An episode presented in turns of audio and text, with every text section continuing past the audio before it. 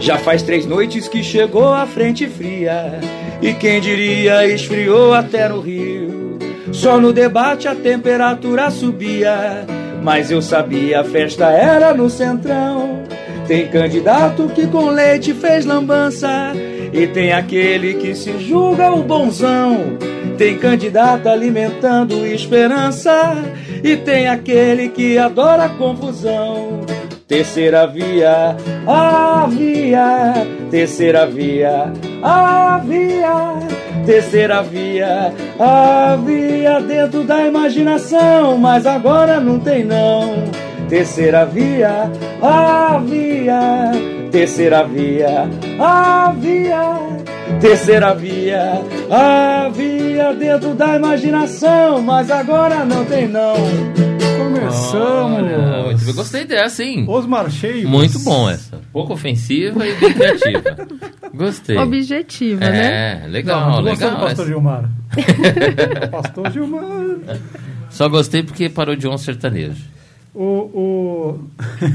a terceira... Nós, nós vamos chegar nisso, tem treta com o sertanejo. Oh, peraí, segura lá, o Silveira. Opa, Olha lá, põe, Silveira apanha do telefone. Sabe quando você vai segurar um gato na caixa? Que ele sai pela beirada, aí você tampa em cima, ele sai embaixo, sai pelo lado. É o Fábio Silveira com as que. Mas- Baixo Cast. Um debate em alto nível no país da baixa política. O podcast do Baixo Clero.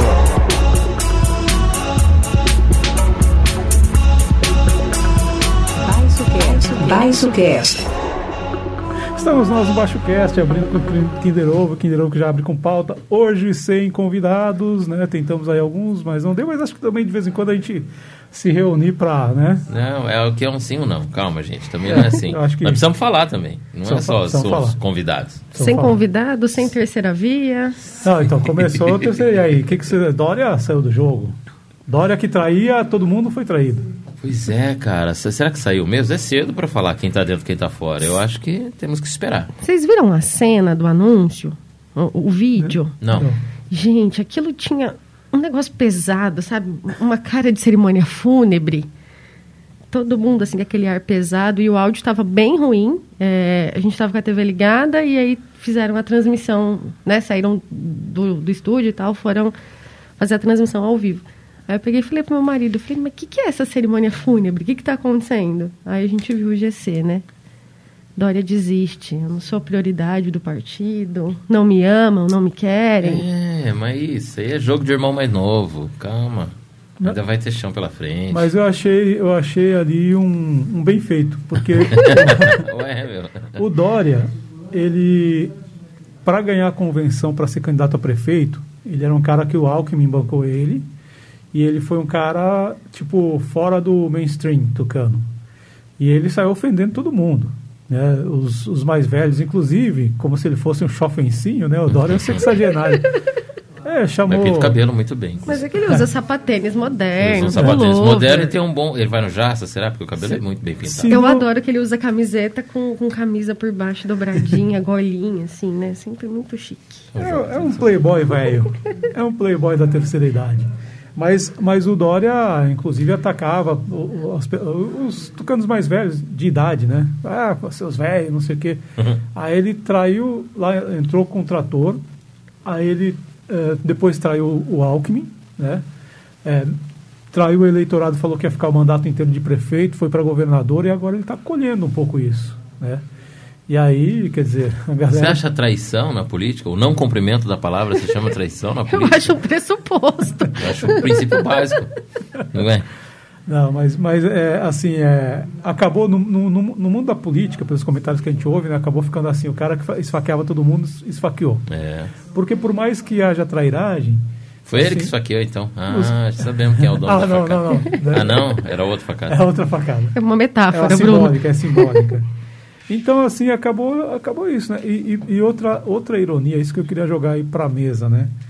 É, nós tivemos semana passada com, com um filiado do PSDB e, e não, e não perguntamos isso para ele, né? Também aqui ele está no âmbito local e tudo, né?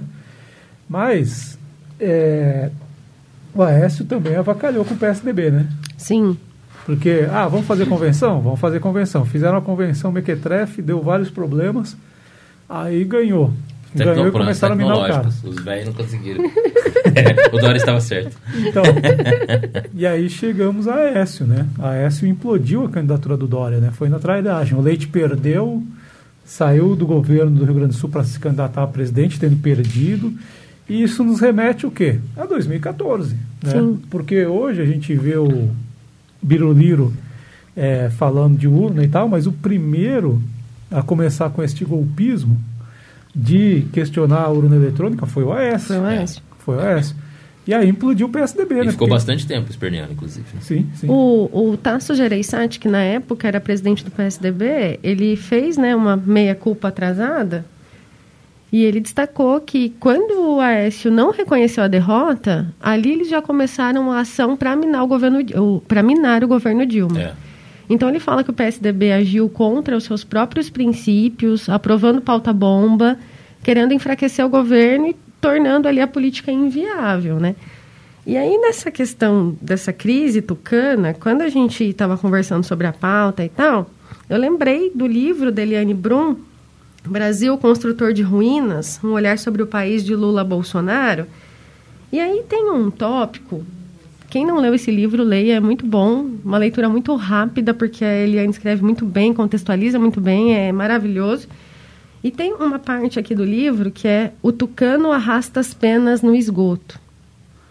Falando justamente dessa crise do PSDB. E aí, na análise da Eliane, eu queria ver o que vocês acham, ela pontua essa crise do PSDB na campanha de 2010. Então, ela fala que o primeiro a, de fato, é, descumprir os preceitos do partido ou agir contra aquilo que o partido pressupunha, é, como intelectuais, pessoas que lutaram contra a ditadura, vindo ali de duas gestões do FHC, foi o Serra. Quando o Serra tomou o aborto como um tema prioritário na campanha de 2010. Ela fala, ó, foi o ponto de baixar o nível e tudo que a gente tem hoje bebe na fonte de 2010 ela faz essa análise. Que, aliás, chamavam Serra, o Paulo Henrique Amorim chamava o Serra de Serra Palin, por causa da Sarah Palin, que era do... Qual é? Tea Party, que era o começo desses, desses malucos da extrema-direita estadunidense é. que é imitado aqui. Então, 2010, bem, bem localizado, eu não lembrava disso, mas se for ver, o PSDB, ele, no fim das contas, acabou implodindo a democracia brasileira, começando com a Aécio, e qual é a paga? A gente pode ter pela primeira vez, e aí assim, eu não estou achando bonito o PSDB se ferrar, não. Era muito melhor quando a polarização era PT e PSDB. Pela primeira vez, pode ser que o PSDB não saia com candidato à presidência, porque estão pegando leite derramado para botar na vice da Tebet. A Tebet está super empolgada com a desistência do Dória. A intenção é que ela seja mesmo a cabeça de chapa, mulher, terceira via, aquele caminho todo. E o PSDB, é, há mais de 20 anos, quase 30 anos, governa São Paulo e está entendendo que há um risco sair Sim. do governo de São Paulo, perder o governo de São Paulo e não fazer ainda uma sucessão. Dentro dessa história, Renato, que você coloca, é, esse início aí foi o início da criação da nova direita, realmente, né? Porque daí ó, os, os, conservadores começaram a se levantar e dizer, não, o PSDB está indo para um lado, né, que não é... E aí se cria uma nova direita e se, e se fortalece nos 16 anos de governo Lula e Dilma, né? E aí, dentro da, da, do centrão, dentro dessa mobilidade dos conservadores, começa a se criar uma direita que esquece que o, as histórias anteriores, né? Tenta esquecer as histórias anteriores, ditadura e por aí, e que tenta criar, recriar um novo Brasil. O próprio... Os, esses próprios extremistas hoje empurram o PSDB para o colo do PT.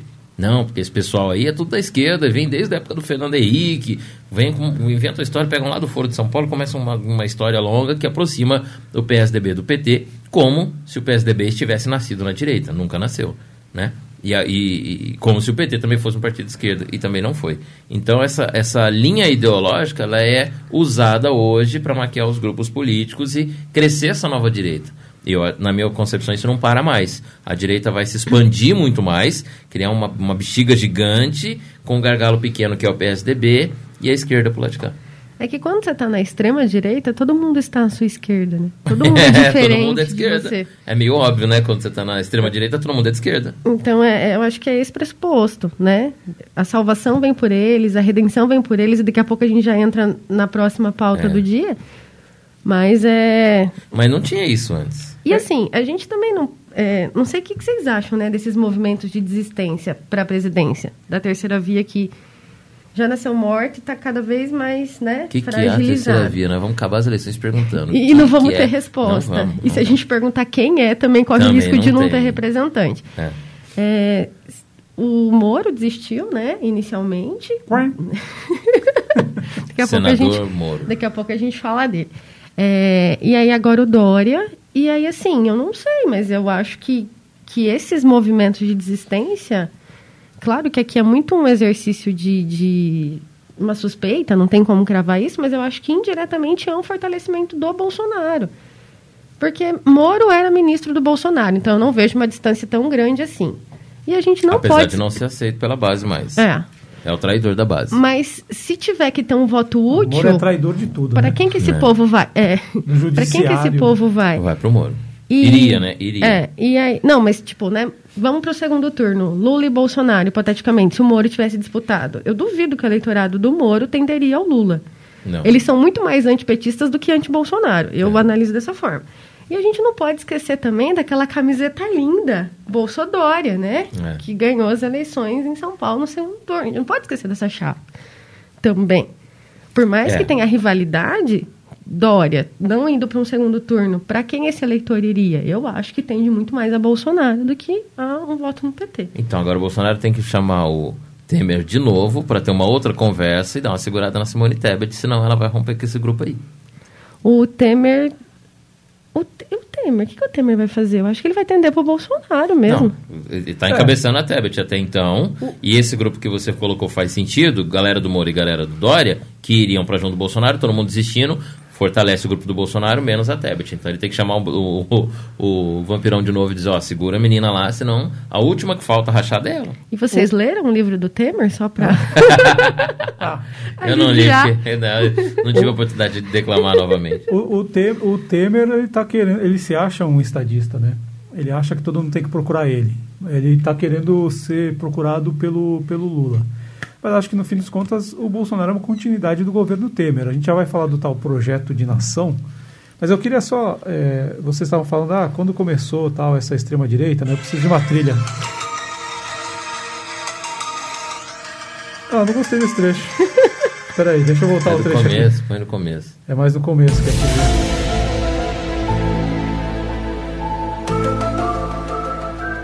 Mas o professor José, José é que é um, um livro que eu, que eu li é, que eu já indiquei aqui, que eu acho muito interessante. Deixa eu só, eu sempre erro o nome desse cara. José César é, da Rocha, eu acho que é isso. Ah, é, é que é o seguinte, é, deixa eu ver, guerra cultural. O José Carlos da. Ah, deve ser José Carlos da Rocha. Mas já vou achar o nome dele aqui enquanto eu vou falando. Ele, ele, tem, um, ele tem um livro muito interessante, que eu já, inclusive, já, é, já indiquei, que ele vai mostrar onde começa essa, essa extrema-direita, que vai agora sair do esgoto, né?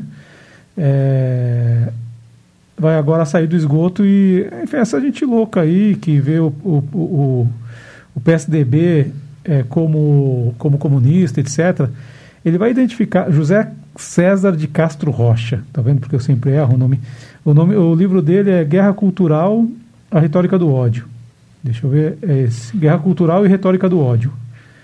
Ele, ele vai identificar o seguinte: quando acaba a ditadura militar, porque quem é é, é, quem é a turma do Bolsonaro? É a turma do Heleno. O Heleno era ajudante de ordens do Silvio Frota. O Silvio Frota, na década de 70, foi o general que foi enquadrado pelo Geisel. A turma da reabertura, que já viu que o regime tinha dado errado e tinha muita pressão, porque, enfim, o governo militar estava terrível, né? sempre foi, economicamente foi, foi ruim. Eles falam, ah, mas o PIB não sei o quê. Mas o problema da carestia, já em 74, os caras já perderam a eleição parlamentar e tiveram que aumentar, botar senador biônico, inventar a regra para não perder, porque já estava já tava perdendo a eleição para o MDB, mesmo eleição controlada, com ditadura e tal. Enfim, o Silvio Frota era um cara da linha dura, era um cara que foi enquadrado pelo Geisel, porque ele tentava dar um golpe para manter o AI-5, para manter a ditadura.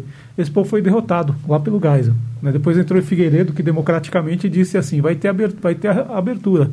E quem não quiser, eu prendo e arrebento. é coisa, né? João Batista de Oliveira Figueiredo. E o, o, essa galera perdeu em, é, lá em 77.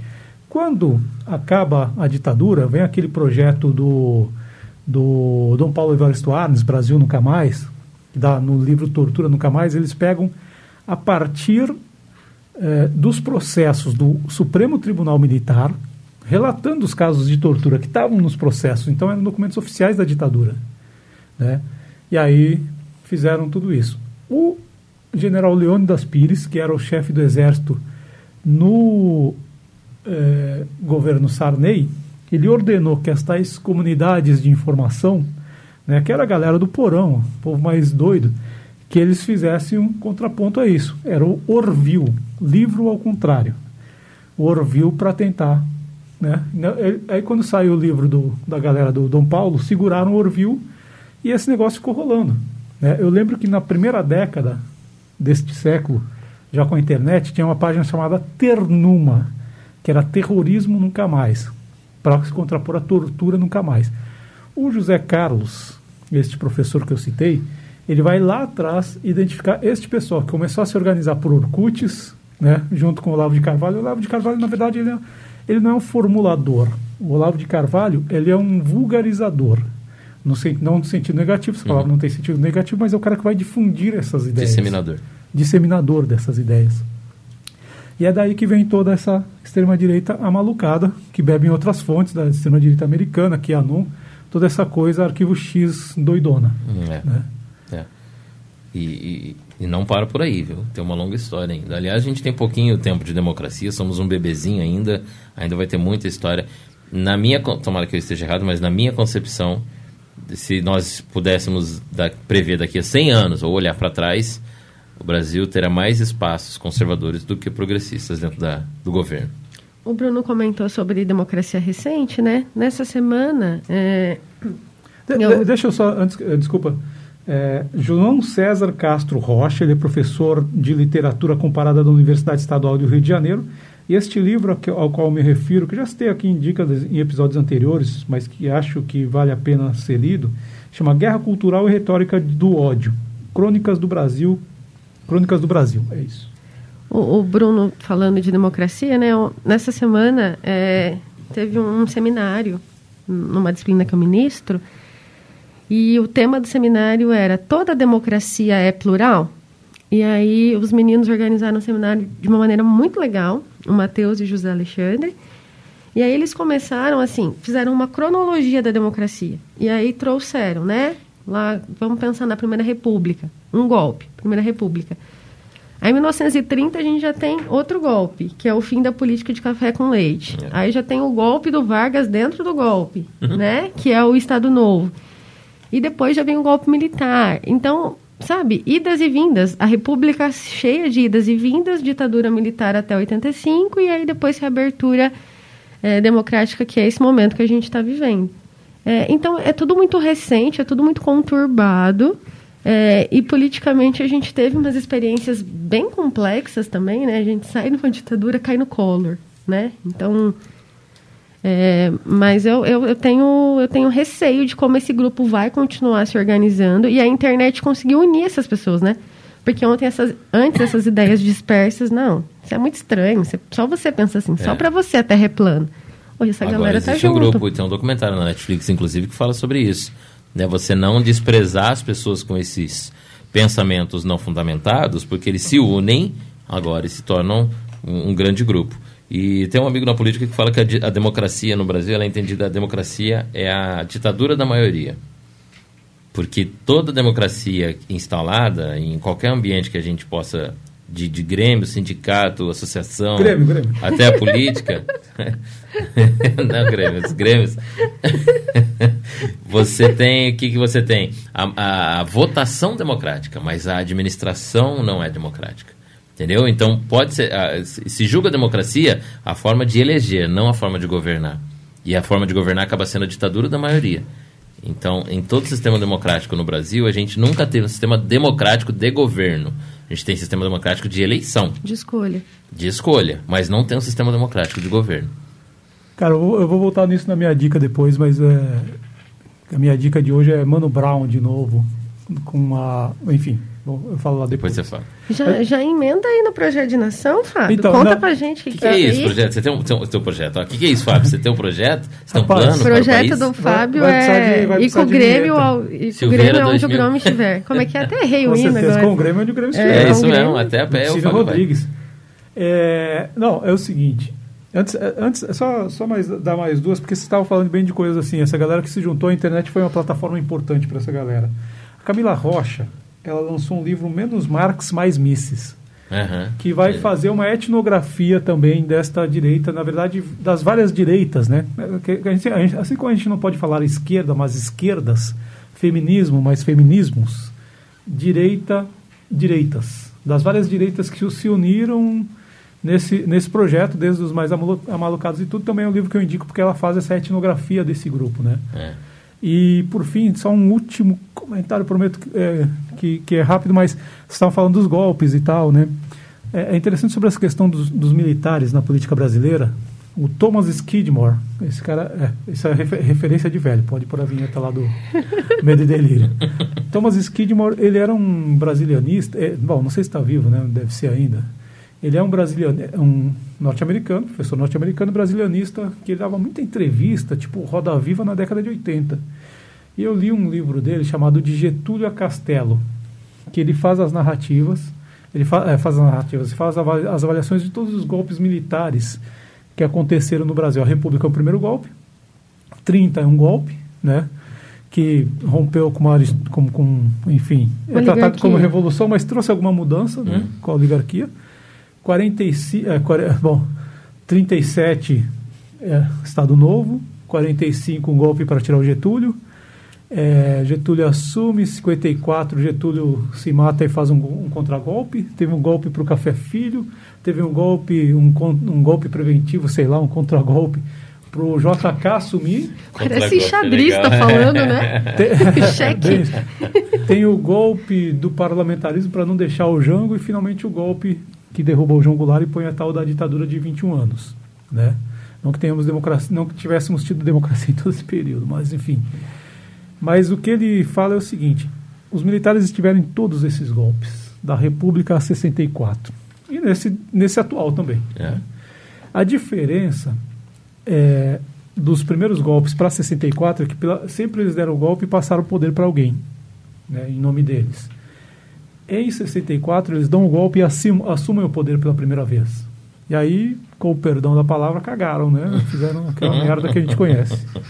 Enfim, só para fechar, a, a gente está falando de projeto de nação, né? Que aí continuar falando de militar, né? O tal projeto de nação, que eu acho que também merece vinheta, deixa eu achar a vinheta aqui. O tal projeto de nação. Depois da vinheta, eu posso falar quem coordenou esse rolê bem aleatório antes de você começar a explicar? Pode, pode. Tá, depois da vinheta eu falo peraí, isso. Deixa eu achar a vinheta aqui, porque a gente. que- Quem sabe Ajuda faz ao vivo. Não, hoje, eu, hoje eu vou demorar quatro anos para editar esse podcast. Eu tô até vendo. Ah, Tá bom. então não, vou tirar a vinheta. Não, pode pôr. Ficou triste. Bruno. Ah, achei que eu estava ajudando. Você me execrou no último episódio que falou que essa vinheta era pra Londrina. Eu entrei com Londrina e ele brigou comigo. Agora já não tá usando mais pra Londrina. É pra tudo, é pra tudo. Cara, bom, bom, deixa, deixa eu. Ó, eu vou é pegar dono da informações aqui é, do Portal 360 falando sobre isso. O projeto Comunista. é Projeto de Nação Brasil em 2035. Foi apresentado dia 19 de maio. Hamilton Mourão estava na cerimônia de apresentação. E aí, vamos lá. O projeto foi coordenado pelo general Luiz Eduardo Rocha Paiva, ex-presidente da ONG Ternuma, que o Fábio acabou de citar, Terrorismo Nunca Mais. De quem? do Coronel Carlos Alberto Brilhante Ustra, ex-chefe do DOI-CODE, Departamento de Repressão Política durante a ditadura. Terror de Dilma Rousseff. É. O documento de 93 páginas aborda 37 temas divididos em sete blocos: geopolítica mundial, governança nacional, desenvolvimento nacional, ciência, tecnologia e saúde, desculpa, ciência, tecnologia e educação, saúde, segurança e defesa nacional e segurança pública. Explica pra gente, Fábio, o que, que, é isso? Então, o que, o que, eles propõem? Porque a gente fala assim, não, Bolsonaro não tem projeto. O projeto é esse. O projeto dos caras é esse. É, SUS pago a partir de 2025. Acabar com essa mamata desses privilegiados que ganham três salários mínimos de renda familiar. Quem ganha a partir de três salários mínimos de renda familiar, familiar, imagina quatro pessoas, vamos pegar uma família assim, casal e dois filhos, ou casal e um filho, três, quatro pessoas, com 13,600 para passar o mês. esses privilegiados, chega de mamata, vão pagar pelo SUS. É, educação. E, e, aí vamos lembrar, né? Ricardo Barros, já como. Por isso que eu acho que Temer é Bolsonaro, Bolsonaro é Temer. Né? Ricardo Barros, como ministro da Saúde do, Bolson, do, do Temer, do, Temer. do Bolso Temer, né? já veio defendendo que o SUS era muito grande e tinha que diminuir de tamanho. Ponto um. Né? O Mandetta, que virou a fada sensata né, no começo da pandemia, já chegou acabando com mais médicos e também querendo desmontar a SUS. Aliás, a Piauí de fevereiro, se não me engano, tem uma baita reportagem mostrando como morreu gente por falta dos mais médicos nos grotões do país.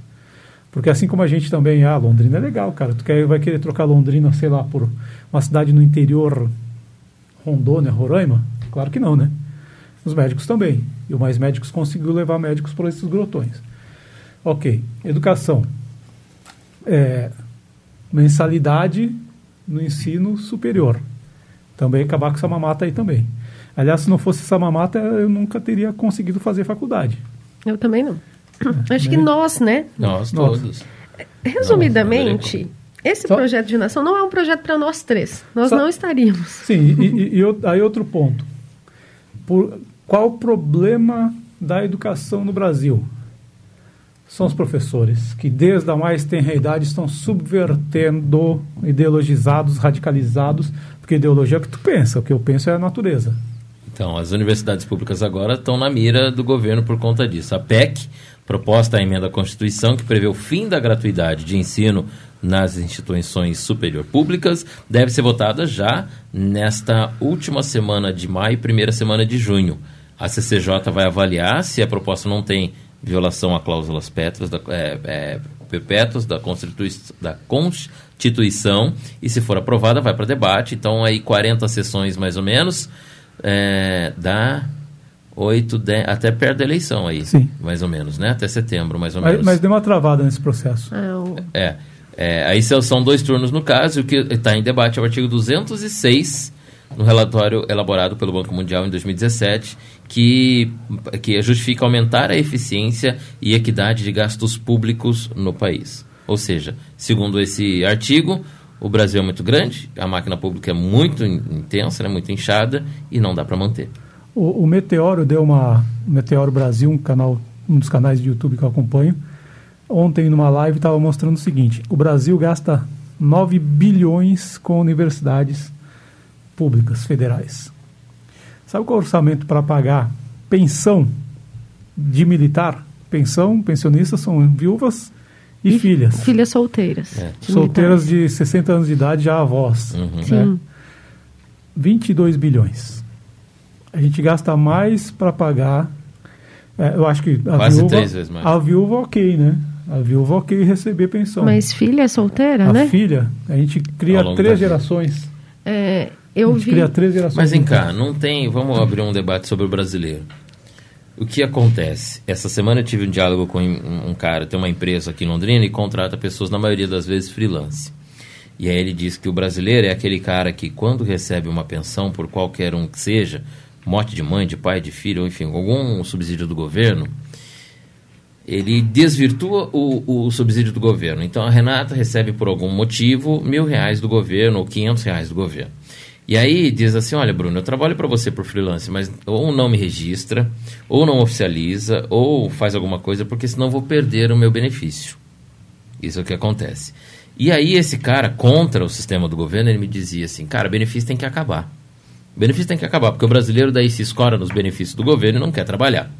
E aí eu, contradizendo ele, disse, olha, eu não concordo que tem que acabar, porque na minha concepção tem muita mãe de filho autista, mãe de pessoa com deficiência, qualquer que seja, filho que pai e mãe morre fica aí, que eu fui é, beneficiário por um tempo, que precisa necessariamente. O problema não é a bolsa, o problema é o que as pessoas fazem com ela e a partir disso.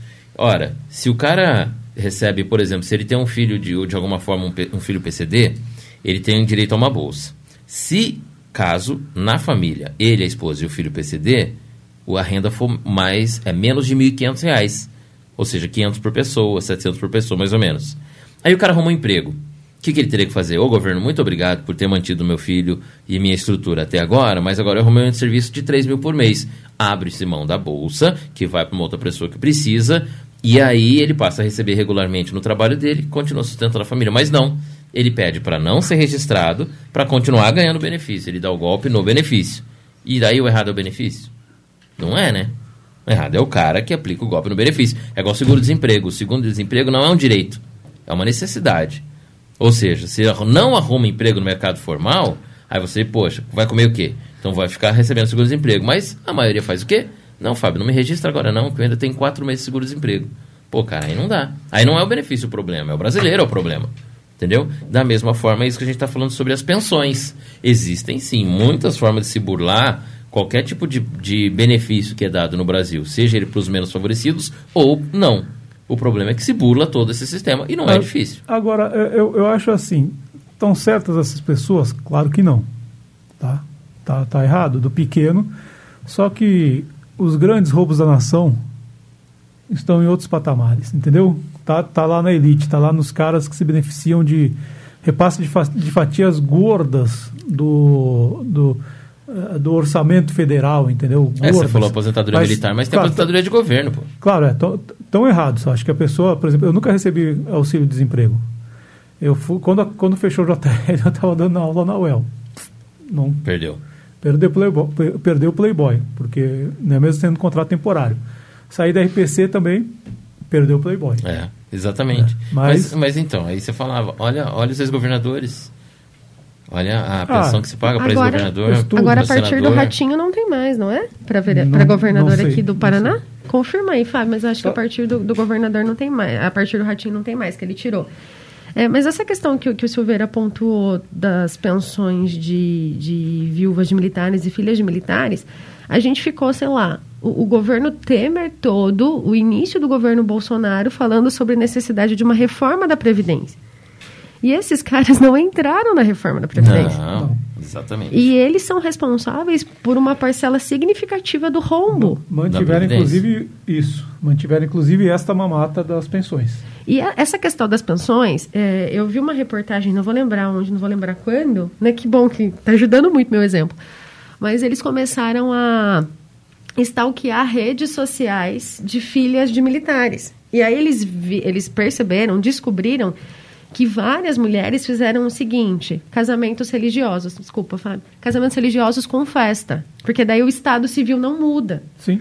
Então eu sou casada, tenho filho, divido a vida com alguém, só que civilmente eu continuo solteira, então eu continuo recebendo. E daí não são pensões de um salário mínimo, de dois salários mínimos.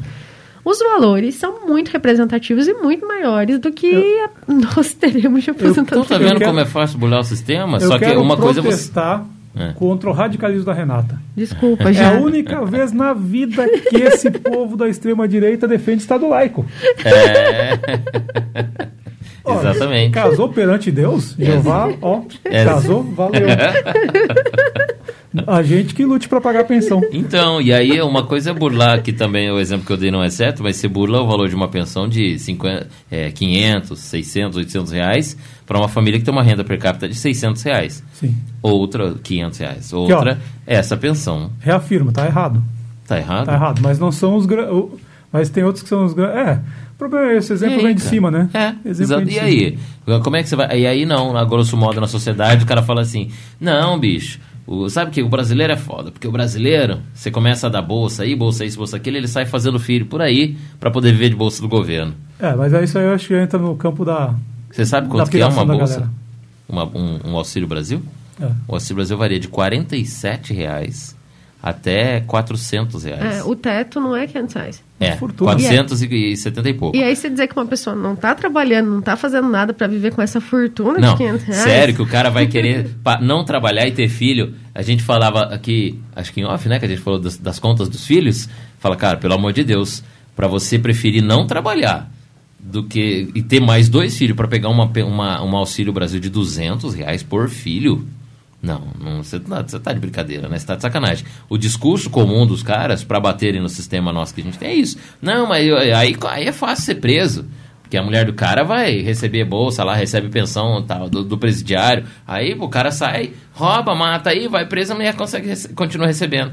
Você sabe quanto que recebe uma mulher? E quais as condições para que essa mulher receba? Que não é todo detento, o cara tem que ter trabalho regular, é, valor X de salário, tanto X de carteira assinada, e inclusive a mulher não ter outra fonte de renda, uma série de questões, mas as pessoas não entendem. Então esse virou discurso contra as minorias e principalmente as minorias beneficiárias. Só para dar o- a referência correta aqui, revi- é, quer dizer, o Meteoro Brasil citou, tá?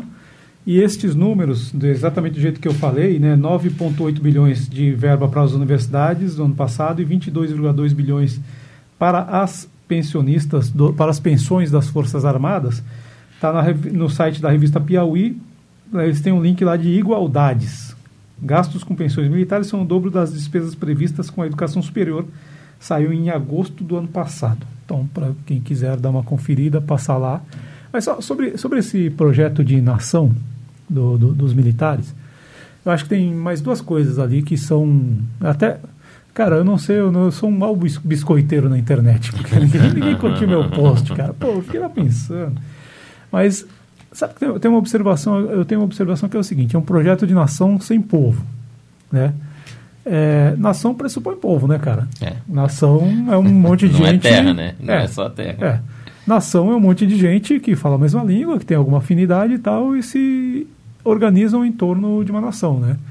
Benedict Anderson, né, que a gente estudou lá no, lá no, no, no- mestrado, né? Ele fala que o, a modernidade, o Estado-nação é criado a partir de um capitalismo editorial. Os caras começam a imprimir é, livros para ampliar mercado, imprimir livros para comunidades locais, né, em língua vernácula, em línguas locais, esvazia o poder do latim e aí vai se consolidando em torno desse povo aí, essas comunidades falantes, né? São comunidades imaginadas, mas precisa ter povo. O projeto de nação dos caras não tem povo. Eles sequestraram o povo e acham que falam em nome do povo. Né? Eu acho que isso é o mais grave. E é um projeto autoritário. Estão projetando poder até 2035. Né? E aí, quer dizer, eles defendem que, independentemente de quem estiver no governo, que siga esse projeto. Ou seja, os militares, essa, essa turminha da barra pesada do Ternuma, né, está defendendo, então, um projeto antipovo, porque, cara, tu achar que quem ganha, quem tem, não é que a pessoa que, que seja 3.600, mais ou menos hoje, 750 dólares, três salários mínimos, não é a renda per capita, digamos que nós três aqui fôssemos uma família, aí nós ganharíamos 12, 13, vai dar uns 13 mil reais. Aí per capita dá 13,600. Não, é uma renda familiar de 3,600. Essa galera muito privilegiada, aí tá na mamata, entendeu? Então é um projeto antipovo. É um projeto de nação sem povo, sem nação e contra o povo, né? Porque inclusive, inclusive é isso. Eu- o que me remete ao tal do Luiz, Luiz Pondé lá, que é o grande intelectual festejado pela, pela direita. Eu tô respirando por causa da máscara. Tá bravo, Fábio. Já tá- quando ele se inflama, nem a máscara se O Pondé escreveu em novembro de 2010 um texto na coluna dele na Folha de São Paulo, dizendo que, aspas, ele não suportava aeroportos e as classes recém-chegadas a aeroportos com alegria de eh, praça de alimentação. Tipo assim, o que, que o Pondé tá falando? Não gosta de pobre em aeroporto, porra. perdi minha exclusividade. Que é o que a Maria Nilza falou pra gente, né? Tava lá em Paris fazendo pós-doutorado, falou, É. pô, mas Paris virou festa agora, tá podendo vir preto aqui em Paris? né? A Danusa Leão, porra, mas Menos leal. é, a Danusa Leão, na, col- na coluna Folha também, falou mais ou menos isso. Falou assim, ah, Paris perdeu a graça, eu encontro o porteiro do meu prédio em Paris, que é a fala do Guedes, que é a dona de casa, essa farra aí vai... A dona de casa. Pra Disney. não, a dona de casa não, a empregada doméstica. Vai pra Disney todo ano, essa farra aí do boi, sabe? Então é isso. Então a elite que, que é isso, eles querem manter a gente, o povo, no seu lugar, que é se ferrando para a minoria de privilegiado ganhar, ganhar- continuar ganhando. Esse é o projeto de nação dos caras. É um projeto de nação segregacionista. É, é isso que eu pensei, assim. Quando eu li, né, até falei para o Fábio, é uma coisa que se eu pudesse, eu queria desver, né? Eu queria não ter visto, não saber, porque é, é é aquilo que a Maria Nilza pontuou na conversa que ela teve com a gente, né? Teve uma mudança com o acesso da população preta às universidades. Então, essa mudança incomodou, incomodou. Então, é o que eles não querem mais a partir disso. A professora explicou todas as dificuldades que a população preta e pobre tem para permanecer na faculdade, mesmo tendo cotas. Imagina se a UEL começar a, a ser paga, se a UEL não for mais gratuita. Vamos pensar em cursos mais caros, né? E, e aí vamos pensar, quanto custaria um curso de medicina? Que na privada é 6, 7 mil. Que na privada é 6, 7 mil, para além de outra coisa. Então, é, é um projeto de nação é, que não é para gente. É um projeto de 2035, mas datado de 1964. é, e que não pretende dividir nenhum espaço, perder nenhum privilégio, né? Eles Como querem... se fosse esse o problema, né? 64 é otimismo teu, isso aí é República Velha. Voltou pouco, né? República Esse- Velha. eu não entendo porque. Bom, entendo, os caras mascaram. Como as coisas. Eles insistem em dizer que o sistema público do Brasil é de graça. E não é. Ô, Bruno, mas é que a questão É um absurdo é, dizer é o que é preconceito, sabe? A questão é, é não querer dividir espaço, não querer encontrar as pessoas em espaços que antes eram só seus. A Isa falava disso na conversa com a gente quando ela explicava sobre feminismo, né? Com o feminismo, com um espaço mais plural, é bom para todo mundo. Então, com um país mais diverso, com distribuição de renda mais igualitária, vai ser melhor para todo mundo. Mas essas pessoas não querem sair dos seus locais de É, Quem exclusividade. tem privilégio não quer perder. Eles não querem perder. Eles não querem que o seu filho, numa universidade pública, tenha aula com uma professora negra. É. Eles não querem que o filho tenha aula com um professor gay. Ou não querem, como o, o, o Cristóvão Buarque, uma vez eu ouvi numa frase. Quando eu conheci o Cristóvão Buarque, foi num evento em Brasília, e logo que ele entrou, começou a chover papel picado.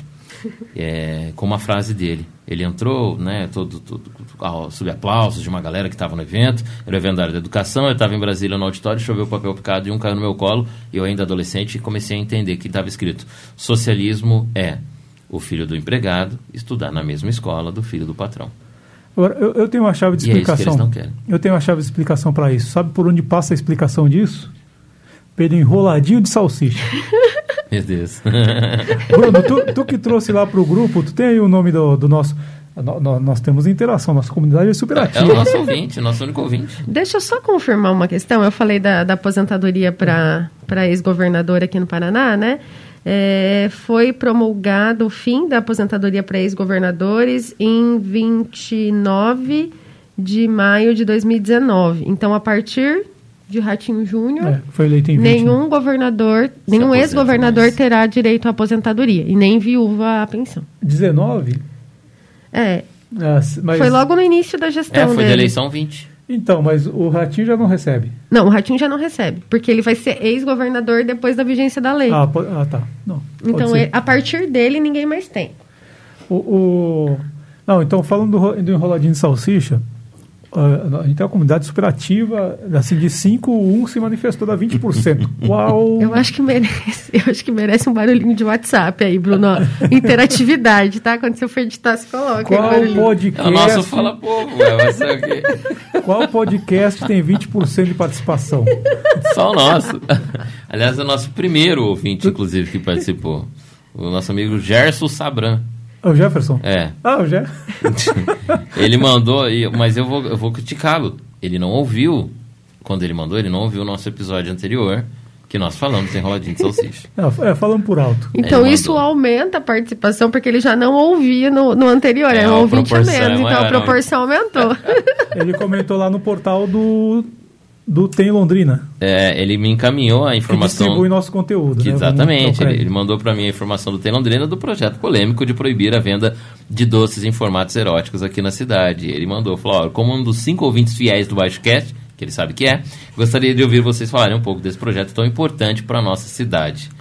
Muito bem, Jeff. Então, Então- vamos falar desse projeto. Falamos já Por- do projeto, mas uma repercussão a gente tem que... Duas coisas a gente tem que ponderar. Primeiro, temos vereador londrinense sendo notícia na Folha, no Estadão e nos maiores veículos do país. No perfil do Coronel Siqueira, É, então os- Londrina está no cenário nacional da no, política. no Galãs Feios, na Galãs Feios. Galãs Feios também, é? Também. Segundo, nossa Câmara Municipal, de tanto nós falarmos, começou a discutir, debater a educação da nossa cidade, entendeu? Então isso nós não podemos falar que não vai mais acontecer. É, só o, o- só o, o projeto, assim, depois eu fui ver com cuidado o projeto, que, que, que, qual que é o argumento dela? Qual que é o argumento dela? Existem alguns lugares que fazem um comércio, faz, faz lá um salgado ou um doce, sei lá, em forma de pênis, em forma de vagina. Existe mesmo. Ela coloca como exemplo um estabelecimento de Belo Horizonte chamado La Putaria. Uhum. Se tu for num estabelecimento chamado La Putaria, tu vai comprar, Eu não levo meu filho no estabelecimento. tu vai comprar um terço lá, tu vai, comp- tu vai entrar, tu vai levar o Vicentão lá pra, no La Putaria, se tu for lá. O Vicente ainda não, não, não consome alimentos industrializados, ele não visitaria esse ilustre Ah, mas agora vamos parar de estabelecimento. hipocrisia por aqui. Peraí, porque Primeiro- mulher quando faz despedida de solteira, ou chá de. Como é que é o nome de chá de mulher quando vai casar? Chá de lingerie. É isso aí. É pra isso que é usado esse tipo de. Para as brincadeiras das mulheres no chá de lingerie, dos caras no despedido de solteiro, para uns momentos em que. Mas o problema é isso no Então, comércio? Que, qual que é o problema? Por isso que existe lugares que fazem Ela isso. já quer, numa política preventiva, proibir de fazer aqui. Como preventiva. aquele outro projeto do ano passado, do, do Nantes, que era proibir boneca trans, que não existe. Ele quer proibir uma coisa Ah, mas que se quiser existir, já, já tá proibido. Proibir a fabricação, como se tivesse fábrica. Qual fábrica de brinquedo que tem em Há, Londrina? há uns anos atrás. Olha que bonitinha as Há fotos. uns dos anos atrás Vocês- não tinha um, um projeto também que era para não permitir que, que sex shop tivesse a, a entrada da loja com os produtos expostos? Não tinha um projeto Vitrine, assim, né? apresentado aqui em Londrina, E vitrine? realmente não tem. Mas não, não, não teve um projeto assim? Deve ter tido, com certeza deve ter tido, mas eu não Eu lembro. acho que eu sei quem fez isso, mas eu não quero falar porque vai que, que eu me confundo e tal. Sabe de onde veio a ideia da Jéssica? Ela Ah. foi a Maringá, no evento que inclusive o presidente da República esteve, e lá tem um trailer, ou ela encontrou com um trailer que vende doces em forma de órgãos sexuais, em Maringá. Ela falou, opa, antes de chegar a Londrina, nós vamos segurar isso daí, não vai ter em Londrina.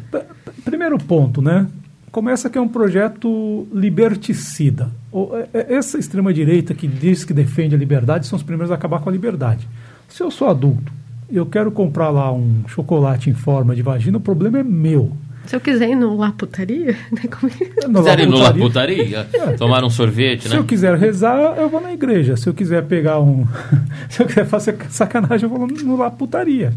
É, é É, simples. e, ela- e a, e a entrevista. Diz que na Bíblia chama isso, parece que é. Como é que é o negócio? É livre-arbítrio? Porra! Porra, meu. Não, mas a Jéssica confirmou ao, a, a Folha de São Paulo, dizendo que a ideia é proibir antes de chegar. E que os alimentos fiquem restritos aos ambientes adultos e não exponham isso às nossas crianças. Ronald Dworkin, um filósofo do direito, cara bem liberal estadunidense, tem um livro chamado Uma Questão de Honra. E os três últimos capítulos do livro são tratam da questão da imprensa. Um desses capítulos, o título é Temos direito à pornografia? Cara, problema de quem quer consumir. Entendeu? É isso. Para cuidar. é, eu não quero que o Estado decida por mim. Mas isso é a visão totalitária. Agora, eu acho que para além disso, ela conseguiu, porque é um projeto meme, feito sob medida para os algoritmos para viralizar, para ela conseguir ganhar um destaque. Aí vai ser candidata a deputada e vai ganhar voto. Fim, Sim. conclusão do projeto. Agora, o que, que isso tem a ver com o Projeto Nação, lá dos, dos milico maluco? É que enquanto os caras estão discutindo a pauta cultural, enquanto os caras estão querendo proibir o Laputaria de abrir uma. uma Um trailer. é, um trailer, uma franquia em franquia. Londrina, tá passando a boiada. Os caras não vão se eleger falando assim: é o seguinte, se eu for presidente, eu acabo com essa porra do SUS, vocês vão pagar para ser atendido no SUS. Se eu for presidente, eu vou tirar essa pobretada da universidade. Os caras não se elegem com discurso de Cacontibes. Tanto que, cadê, cadê Paulo Jegues? Paulo Jegues está escondido da campanha. Está escondido, porque o resultado é desastroso da economia. Os caras vão se eleger como? Se eu for eleito, teu filho não vai ser gay se eu for eleito, não vai ter madeira erótica. Nem teve, né? Não sei se, não sei se ele tem na casa dele, não, né? Não chegou pra gente. não né? sei que tipo de mamadeira tem lá nos filhos dele tomaram, mas, sabe?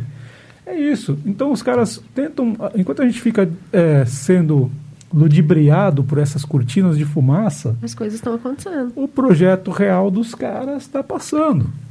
É isso, entendeu? Projetos memes. É, é exatamente isso. E essa é, é, foi o, esse é o fim da história. Provavelmente Londrina não deve dar prosseguimento a esse, esse projeto da Gestão, mas foi num tempo hábil e conseguiu realmente. Foi pauta nacional, né, vários veículos em vários lugares, abre brecha para a turma que defende como a Jessicão é, mais esse conservadorismo em outras cidades também. Agora outros vereadores também vão fazer isso de palanque.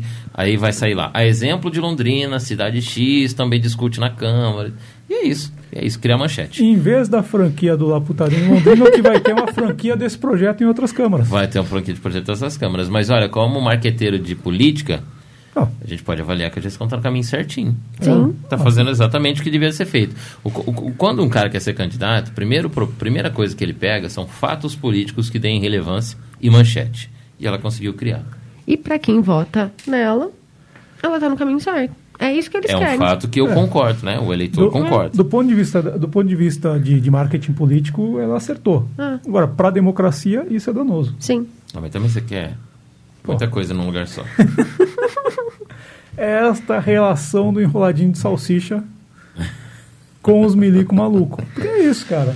É isso. Os caras estão lá, é um projeto antipovo. E o Jefferson, que é um professor de segundo grau Tenha cuidado aí, viu? Se vê algo, algo na cantina da escola que remeta a alguma coisa em comum, denuncie. Isso aqui é um espaço de denúncia. Não eu, vamos deixar eu, que isso esteja na eu acho que Eu acho que o Jefferson tinha que fazer que nem Jesus no templo.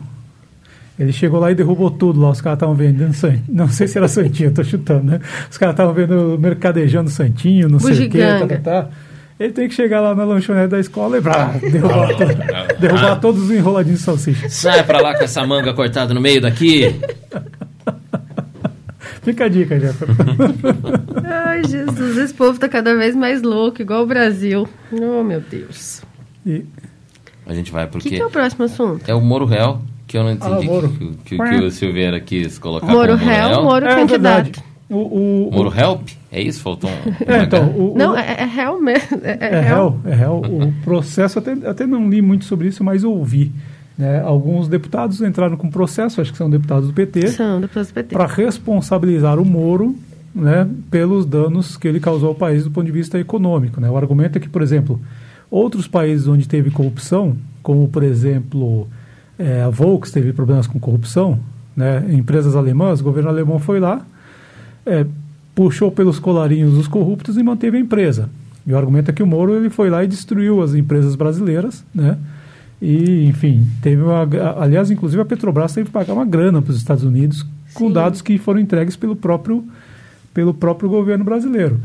E o Moro, que até então, porque acho que é uma coisa tem a ver com a outra, o Moro, que até então ele é, dizia que poderia, que não seria candidato a nada, voltou a querer ser candidato, porque acho que ele deve estar precisando de um foro privilegiado aí, né?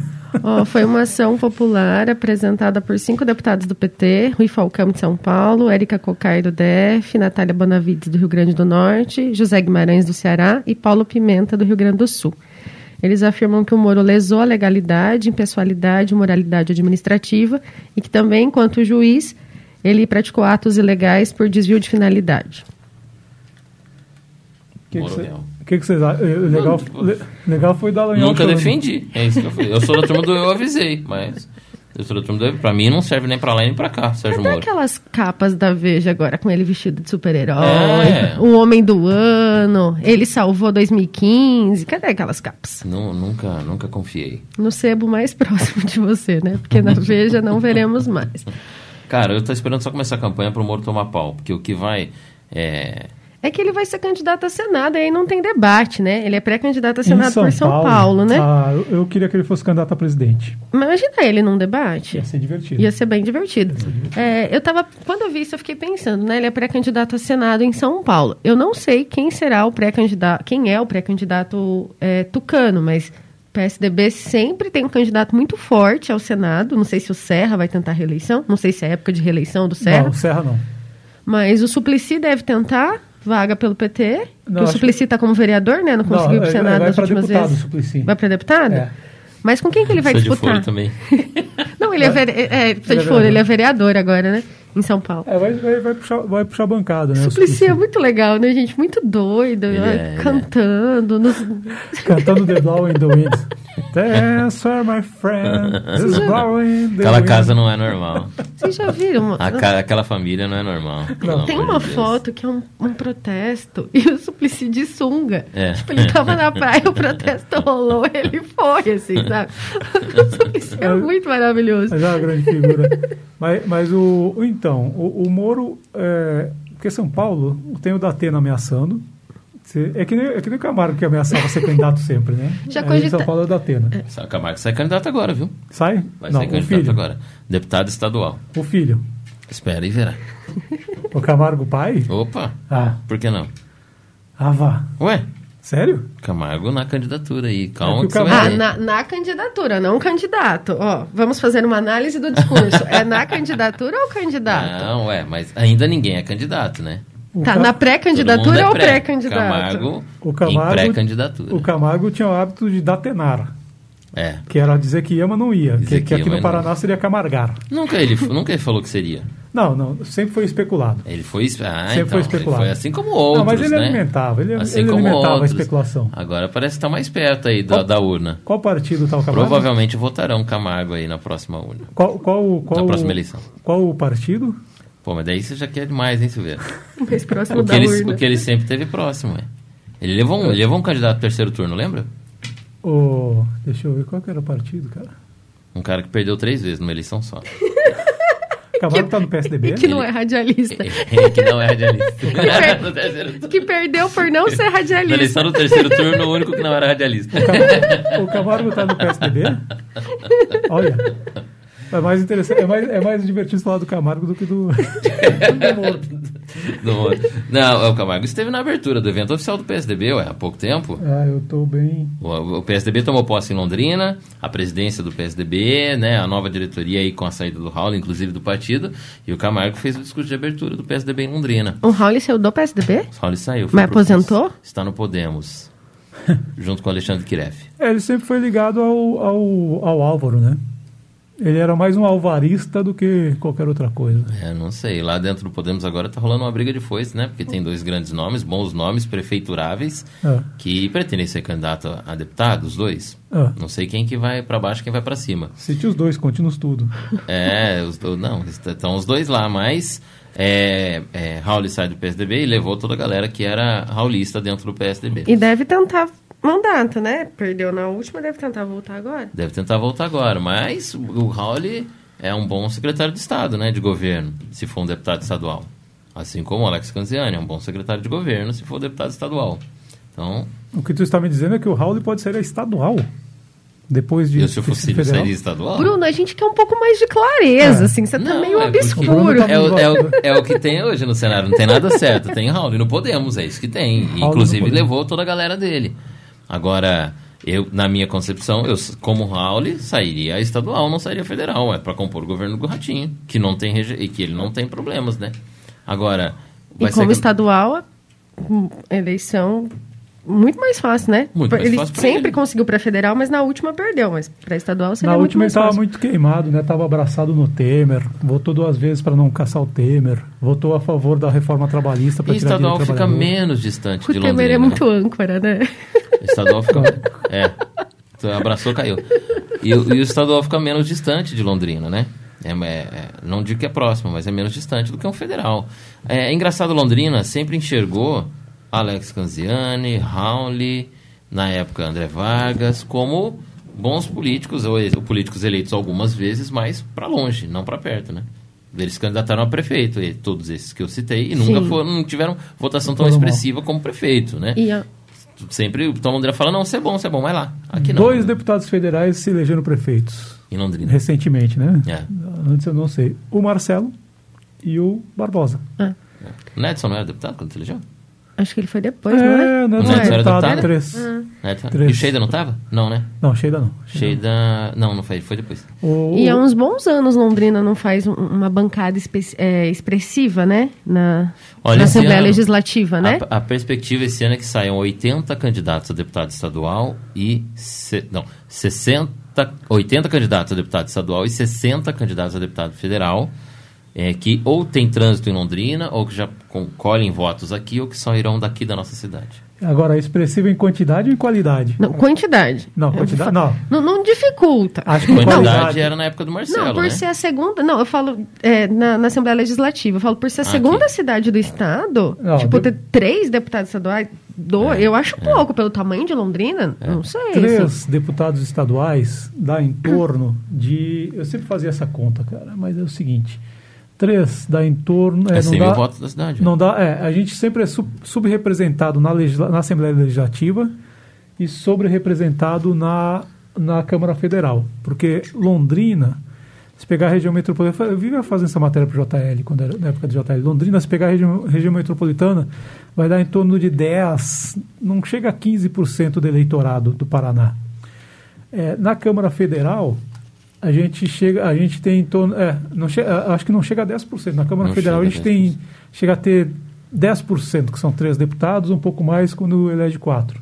Mas quando você põe região, né? Região É, é, metropolitana. região met- pegando o 20 conceito cidades. de região metropolitana, tá?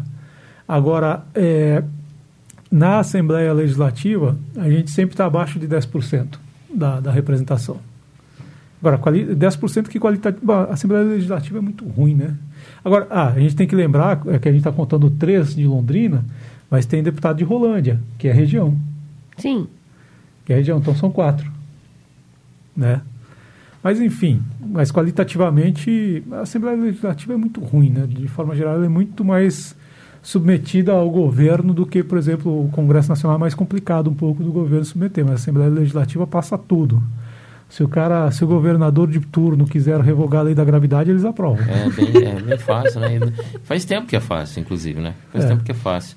E aí tem alguns apoios também, né? Como funciona a máquina no Estado é, é o tanto, por exemplo, a gente tem a base do governo hoje com a maioria das prefeituras do Estado, entendeu? Então isso ajuda também, via Tribunal de Contas, via uma série de processos dentro do próprio sistema de governo do Estado. Então facilita, e não é só agora, nos governos do Beto Richa isso também foi assim. Então, como funciona a máquina do Estado é, colabora para as reeleições dos governadores, que é o que a gente prevê hoje, né? A gente, Londrina tem, Paraná tem um histórico de reeleição de governadores por conta dessa máquina trabalhando. Sim, sempre reelegeu. É, e por conta da Assembleia também dá uma colaborada. É interessante, Paraná sempre reelege, o Rio Grande do Sul nunca, Nunca reelegeu. relege, é. Nunca. Talvez por isso o leite tenha saído também, né? O leite derramado. Enfim, falávamos dos. seus- Mas, mas eu, eu, eu fiquei, eu fiquei espantado com o. não Espantado não, não chega a surpreender, né? Com o Raul no Podemos.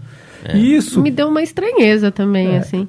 Isso é, para deputado federal talvez ele não se elegesse mais, mesmo, né? Mas para estadual, de repente, quer dizer, não sei, tudo isso é suposição, né? Mas isso a gente gira, gira, gira e acaba no Moro, que deu uma facada nas costas do Podemos. Hoje é Pois só facadas nas Olha, costas. E falar pra você, o Kiref foi um cara que deu uma- abraçou o Moro aqui em Londrina, deu uma passeada com ele por aí. O Kiref é bom no Twitter, que eu sigo ele lá, vejo as polêmicas que ele coloca no Twitter, dentro de um curral, né? Porque quem segue o Kiref é porque. Ou, ou é muito. Ele até colocou uma enquete há pouco tempo que dizia isso: quem segue o Kiref no Twitter ou é extremamente oposição a ele, e quer ver para dar pau, ou é muita aceitação, né? E normalmente é assim. Aí ele falou, não vou colocar enquete aqui, porque senão fica tendenciosa.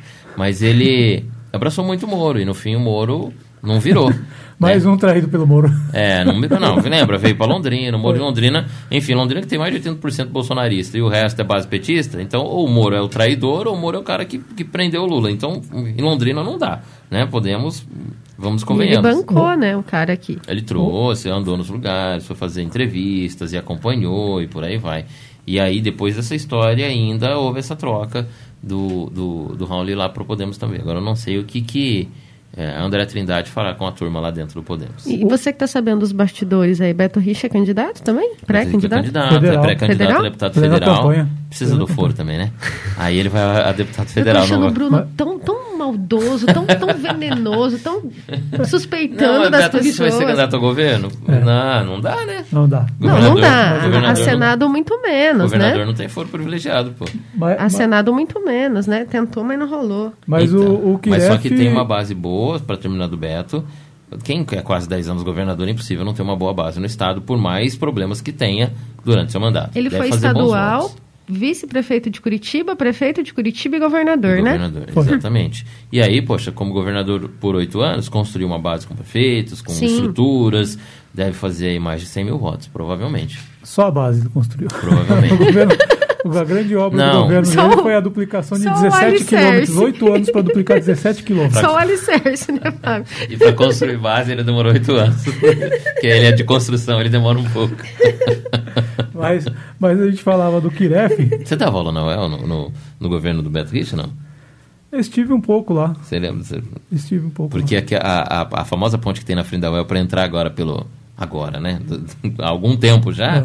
Demorou aí, acho que sete Ah. anos para terminar. Todas as transposições foram feitas na PR-445 aqui na região metropolitana de Londrina. Nossa. Demoraram todo o mandato para terminar e era um caos. Era um Nossa, o, terror. o viaduto ali em frente do Iapar, né? Vai inaugurar. Nossa. Não, mas tá com rachadura. É, Não, mas aquele que o governador É. botou a mão dentro da rachadura. pô.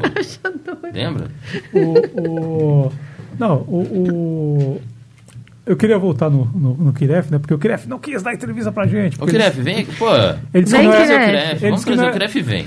Vem ele sim. disse que não é mais político, que não tal. Ele só, é só influência. Ah, não é. Ele é só influência. A gente fala Mas- de algoritmos também, né? Não tem Kiref- tem, Kiref, não tem problema você ser pré-candidato. Pode vir aqui, vamos fazer um bate-papo. Kiref, que foi traído também por Moro, mais um, entra na fila, pegue sua senha. E esse processo do Moro, eu queria finalizar o assunto. O Moro, é, ele. é, esse questionamento que está sendo feito a ele, é, eu, eu. Sabe, eu tô, eu tô convencido cada vez mais de que tem um dedo de geopolítica nessa atuação do Moro aqui no Brasil. Porque, é, primeiro, tem um direcionamento muito claro a um determinado campo político, e segundo, tem um direcionamento muito claro para desmontar a estrutura destas grandes empresas, que inclusive ganhavam contratos no exterior. Sim. Né? O Guedes, quer dizer, é outro governo que não, não constrói nada, mas se o governo Bolsonaro construísse alguma coisa, o Guedes queria trazer construtoras norte-americanas. Porque a nossa indústria de, de construção civil pesada foi desmontada pela Lava Jato. E nisso, eu acho que o Moro teve um papel de desmonte, um papel de geopolítica.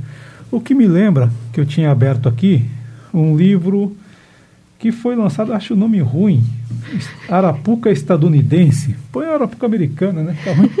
lançado pela Cotter, Já que usou uma Arapuca, chefe né? nossa, pô. lançada pela Cotter Editorial, que é do Frédéric Pierroussi. Bom, meu francês, hein? Tá bom você. Meu francês tá como. Tá bom, hein? Passa tá, no mestrado. Tá igual o do Moro, né?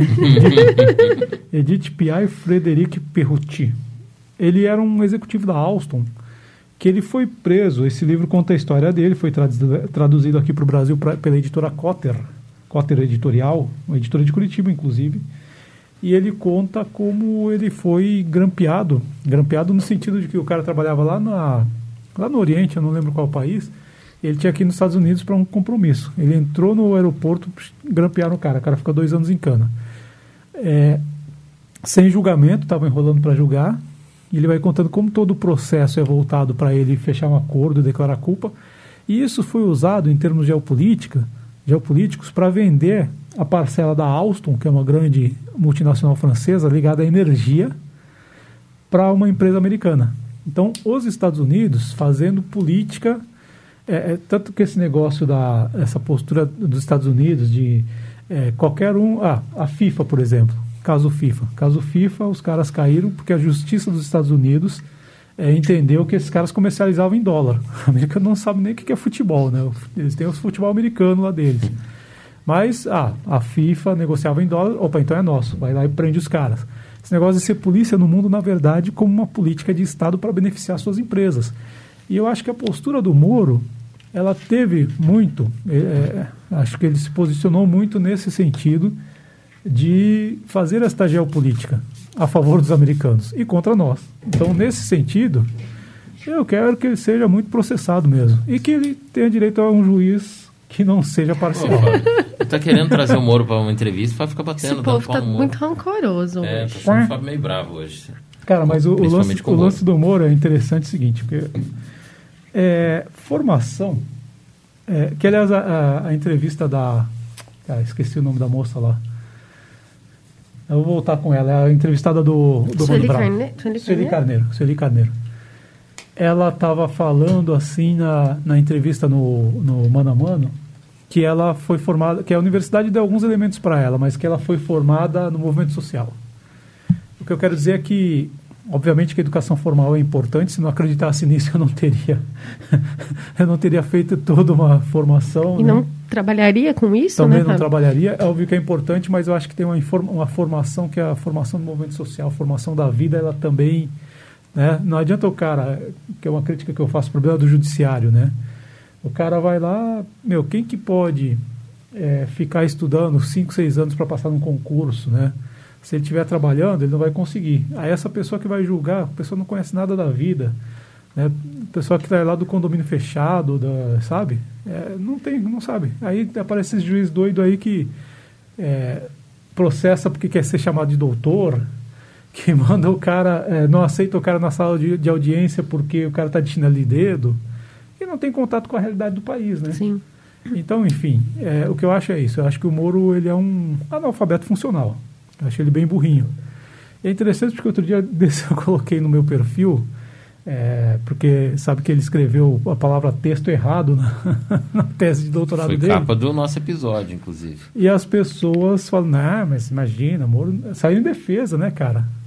É engraçado, né, como a classe para a classe média esses signos de ser culto, né, que o Moro tenta ser culto, ser um cara ilustrado, ele vai citar Edith Piaf e faz merda. Vai citar Edith Piaf no Mequitzpah, né? Então, é, é- é- foi engraçada a reação por causa disso, mas enfim. Moro, quero que tu se exploda, tá?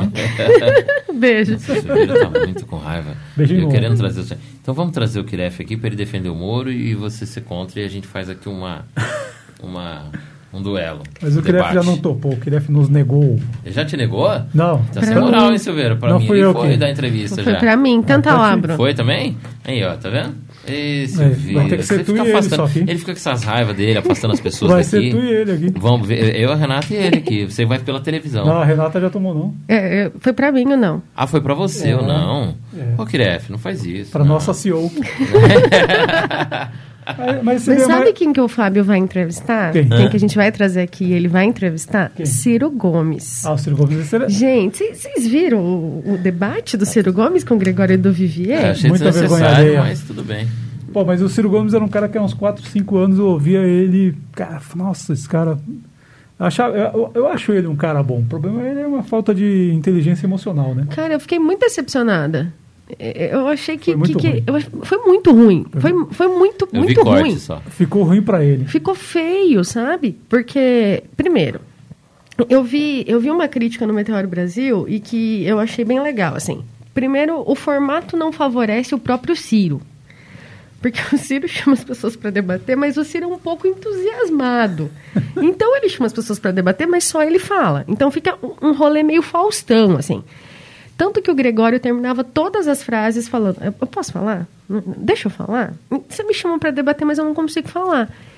É, o, o Ciro teve uma postura muito agressiva, que eu achei desnecessária, e a conversa, ou a tentativa, ou o monólogo, girou em torno do Lula. É, ele chamou o Gregório para debater, mas ele só falou do Lula. É, então eu achei que ele Mas perdeu. essa era a intenção da pauta. né? Mas eu achei Gregório que ele perdeu. Mas ele perdeu muito mais do que ele ganhou. Porque, ao meu ver, é, o Gregório poderia, de alguma forma, ajudá-lo ali, sei lá, ele poderia diminuir essa imagem de agressivo, de não deixar as pessoas falarem. Ele podia tentar se aproximar um pouco do Gregório e do público dele e tal. Ou alguém que pense em votar ali PT ou PDT e está meio confuso, poderia atender a ele. Eu acho que ele só piorou a situação dele depois daquela entrevista. Mas é proposital, ele quer ter um afastamento dos petistas mesmo. Mas eu achei que ele conseguiu se afastar dos eleitores Ele se Dele afastou, mesmo. ele se afastou de todo mundo. Foi meio, foi meio vergonha alheia. Foi vergonha alheia, assim, sabe? Ele não Foi- deixava o Greg, o Greg falar, o Gregório falar. É. Foi, foi meio feio assim, Não tipo. sei. Eu, eu eu- acho que os seristas não. não, não Ah, não, na bolha não tudo se bem, né? afastam. Na Não, mas o bolha. indeciso entre votar no Lula e votar no Ciro, podem decidir votar no Ciro independente de Gregório ou não. Não, eu vai ser o Gregório a concordo. Não, eu não acho mudar. que o Gregório é o, o, o, o fiel da balança ali.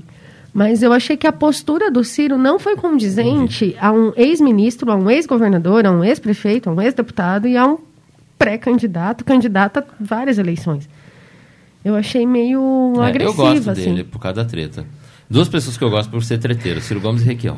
Mas, mas o, o- Mas eu um- acho, eu acho que um- o, o Bruno, acho que o que a Renata quer dizer é o seguinte: o, ele, ok, alimentou a bolha, mas eu, eu acho que ele foi numas de chamar o, o Gregório do Vivier para um debate, numas de estourar a bolha. E eu acho que fora da bolha ele não foi bem visto. É. Entendeu? Acho que, acho que ele não conseguiu ampliar. Porque, enfim, ele não foi nem, é, é, digamos assim, ele ficou tretando o tempo todo, mas de uma forma uma treta de briga pessoal. É. Eu não consigo nem ser simpático com, Ah. com o Gregório Ele foi Vivier. agressivo com o Foi, Gregório. Foi foi hostil. agressivo. Foi desagregador com o Gregório. que trocadilho péssimo. É, e aí tá, continua ele, o plano dele é esse, se afastar do, do, do Lula, né? Porque estavam colando a esquerda como uma coisa só, ele tá tentando se distanciar, empurrar o Lula mais pra esquerda. Mas o Gregório falou algo maravilhoso, porque o Gregório disse para ele várias vezes que não tinha procuração para responder em nome do Lula. Aí ele disse para ele, ó, o Lula acabou de casar, ele não vai querer debater comigo, né? Aí ele falou, não veio falar isso para mim que eu não sou o Lula e tal. Aí o Gregório mandou para ele, falou assim, Ciro, para, que o Lula vai te chamar para ser ministro, você vai aceitar e vai ficar feio. ele falou que jamais voltaria a ser ministro do Lula. Todo mundo fala tanto jamais, né? Talvez jamais tenha um outro significado que a gente desconheça, que não é político. Mas eu, eu achei que mostrou um despreparo e eu achei que para um candidato há tanto tempo, é- é, eu, eu tenho uma simpatia pelo Ciro. Mas quando eu assisti, falei, ó, não gostei. Pra mim foi, foi desnecessário, assim. Se ele quiser chamar a gente pro Ciro Games, eu topo jogar FIFA. É, é Vamos que... trazer o Ciro na TV aí pra gente É que o, o começo da discussão, e, e aí para explicar, para contextualizar, né? O Gregório tem um programa na HBO, há seis temporadas, o Greg News, em que ele traz temas é, sérios, pesados, densos, e ele explica numa linguagem meio stand-up, algo mais livre, mais cômica, usando humor. Mas tem muita informação. Tem mais informação do que em muito jornal que a gente vê por aí. Tem É. muita informação. Tem muita pesquisa e tal. E aí, é, o Gregório. é, a- o, o episódio foi ao ar com um erro, dizendo que o Ciro tinha saído do, do governo Itamar. Do, do Itamar e tinha saído de uma forma negativa, e ele continuou, ele terminou a gestão dele. E o argumento que o Gregório construiu foi o seguinte: olha, você que vota para o Ciro, você que acredita na democracia, o Ciro não vai ganhar. O Ciro não tem chance de um segundo turno. Desiste do Ciro, vota para o Lula, para que o Lula ganhe num primeiro turno, para que o Bolsonaro tenha mais dificuldade para tentar qualquer manobra para anular a eleição. O argumento foi esse. E aí é claro que o Ciro não gostou, fez um react, E foi pro super agressivo. Só que assim, o Ciro foi pro lado pessoal, assim, né? Sabe qual foi a reação do Ciro? Ah. Galvão? Fala, Tino. Sentiu. Mas, pessoal, falando, vamos encaminhando aqui para os finalmente, que hoje vai ter dica Vamos, cultural com treta. Já que, você, já que você citou o Tino, É. eu queria finalizar, antes da gente ir para as dicas, com uma decisão inédita no mundo esportivo, nesse, nessa avalanche de casos de racismo que a gente está tendo. Não sei se vocês viram, é, o TJD condenou o torcedor do Atlético Paranaense, Carlos Alexandre Tonin, que foi acusado de injúria racial contra o jogador do Londrina Samuel Santos, ainda no Paranaense. A decisão é que o torcedor está impedido de frequentar estádio de futebol por quase seis anos. E o Atlético foi multado em 20 mil reais. As decisões ainda. Né, cabem recurso às decisões, Mas a gente sempre fala de racismo no futebol e eu acho que foi a primeira decisão com esse caráter, né? Então achei legal Não, pontuar. te- teve uma decisão mais pesada contra o meu Grêmio, e na época eu defendia a, a punição, Ah, tá. caso Aranha. Na época eu Foi defendia a a punição. porque- a eliminação do Grêmio da É, Copa do Brasil, né? Antes de ser gremista, eu sou humanista. Só que, Chorei, mas concordei. só que, é, por exemplo, Atlético Paranaense teve vários casos de, de xingamento racista. É a primeira vez que pune Atlético Paranaense. O cara do Corinthians lá, eu quero ver se tira ponto do Corinthians. Opa. O jogador do Corinthians foi lá e o chamou, Bruno sentiu. chamou, xingou o jogador fazer do uma Inter. piada, mas seria processado, então nem vou fazer. xingou o jogador do Inter também xingamento racista. E aí ele foi preso saindo de campo, mas tinha que tirar ponto. Que eu acho que é isso, acho que tem que começar a, a- a ter punição, é tirar ponto do time. Deixa o cara lá, pa- pagar multa pro clube, não é nada, né? Deixa o torcedor otário. depende do clube, né? Vamos, vamos- É. é. Mas no caso do seu Grêmio, já que você usou o pronome possessivo, eu vou devolver É. a pergunta com o pronome possessivo. É, o Grêmio foi eliminado da Copa do Brasil e o Aranha jogou muito naquele jogo, né? Fez cera pra caramba. Mas jogou bem também. Eu, o Santos ganhou lá, não foi? Não, ganhou, mas é, assim... E aí o jogo de volta seria em Santos, A, né? é, a bronca é que, ele, é que ele fez muita cera. Aí a, a bronca que a torcida foi pro xingamento injustificável é que ele fez muita Tá, cera. mas enfim, o Grêmio foi eliminado, o seu Grêmio foi eliminado, mas a torcida não teve nenhum tipo de punição. Não, a torcedora foi processada. Não, mas foi Ah, a torcida. processada, mas ela não foi impedida de frequentar estádio. Ah, eu acho que ela se reti- ela deu entrevista depois na Fátima Bernardes. Ela foi. Você sabe que o Aranha foi convidado para essa entrevista, né? E É. ele falou: Eu não vou. Sim. Ele falou: não vou, não vou É, resolver claro. minha questão com ela num programa, não. Não Sim, vou, não. tá certo ele. Eu também tá concordei super com ele. Mas, mas ela, ela foi tirada e depois disso foram, começaram a fazer, eh, a fazer campanhas e tiraram, eh, tiraram cânticos racistas que eram cantados. Porque tem uma, ah, tem uma referência que os, que os gremistas fazem aos colorados, que é macaco. E o próprio Inter, uma época, assim como o porco, os palmeirenses adotaram porco, o próprio Inter chegou a ter uma época que eles tinham um mascote macaco. E aí pararam com todos os cânticos de macaco. Então teve toda uma, uma política lá de, Tá. é, é, de combate a isso, né? Mas enfim, racismo está presente em toda a sociedade, inclusive nas torcidas. Sim. Mas o Atlético Paranaense, acho que tinha levado multa da outra vez também, acho que foi contra o Flamengo. É. Teve outros episódios. O caso de Brusque lá, do Brusque lá contra o Celcinho, não aconteceu nada Não. com o Brusque. Mas a novidade desse- dessa decisão que eu vejo é o fato do torcedor ser impedido. Judicialmente. Por seis anos o cara não pode ir pro estádio.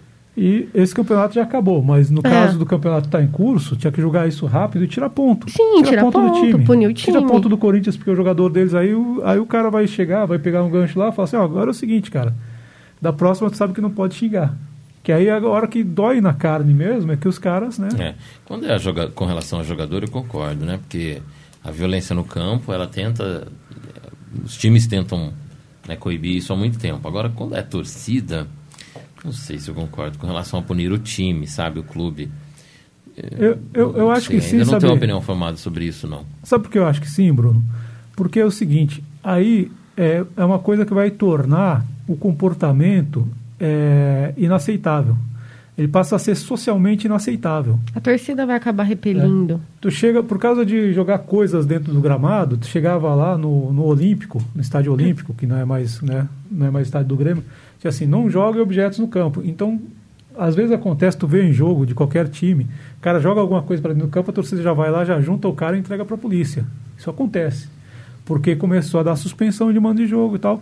Eu acho que se pegar aí, né, tipo, ah, um, um torcedor, um torcedor fez xingamento racista, vai jogar, sei lá, três jogos sem torcida.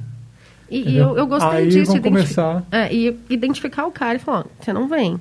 Acho que é, é disciplinar, assim. Acho que, que Porque teve coisas também em arquibancada aí, sabe, cara com é, suástica tatuada. Sim.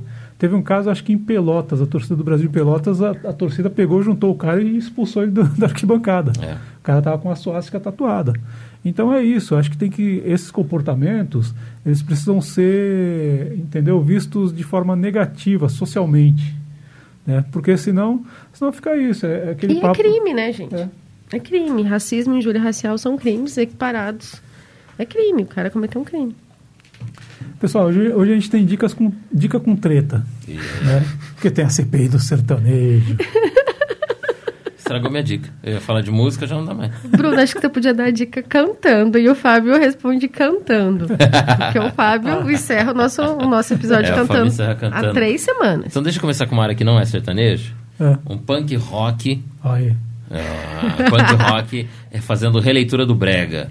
Não sei se você lembra, se era a sua época, mas havia um cantor chamado Almiro Rogério, nos anos 70, que inclusive mães de amigos meus eram fãs do Almir Rogério, porque eu conheço dois Almir Rogério aqui em Londrina. Hoje um abraço para meus amigos Almir Rogério. Um é o Almir Escatambulo, que é Ah. Almir Rogério, que é, foi assessor especial da pessoa com deficiência aqui em Londrina.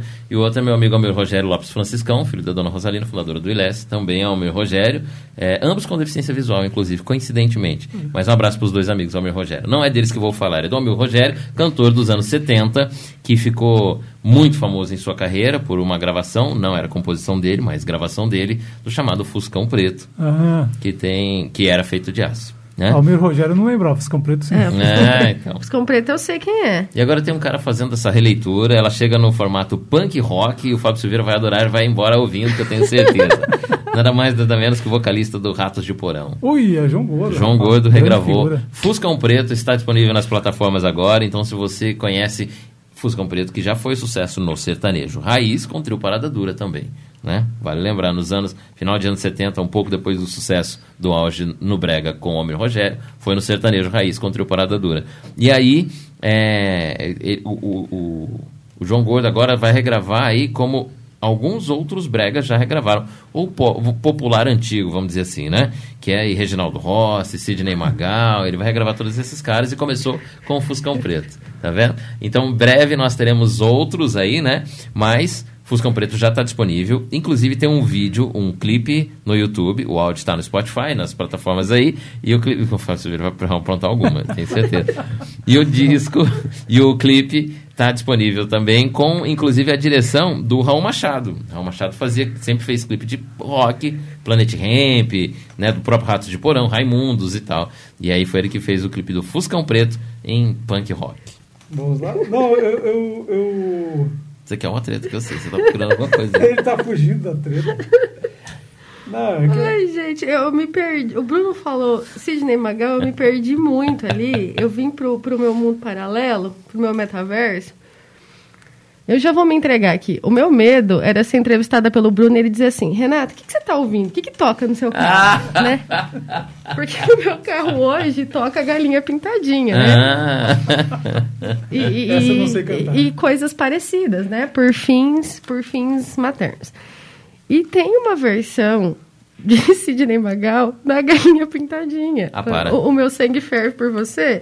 Tem a galinha pintadinha, o galo carijó e o pintinho amarelinho cantando. E aí o Bruno falou Sidney Magal. Ela foi lá pra galinha disso. pintadinha com o sangue fervendo. Ouçam galinha pintadinha.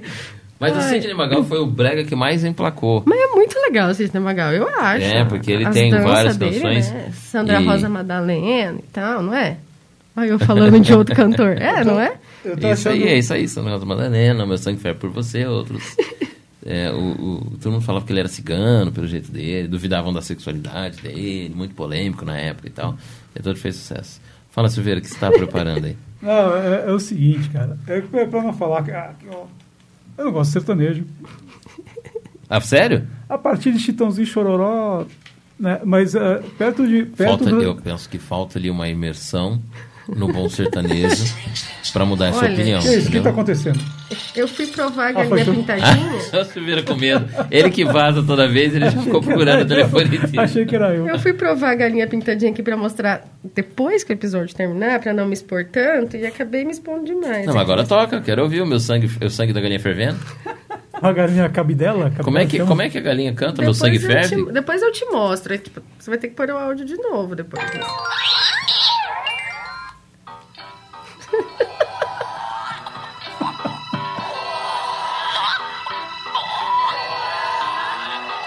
Olha, o instrumental é fiel.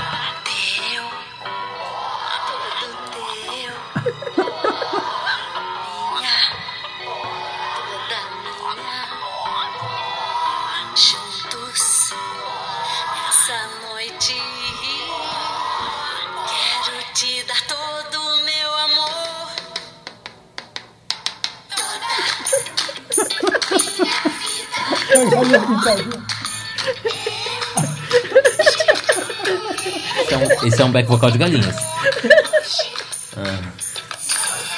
Ó, vai chegar no refrão. Olha lá, gente.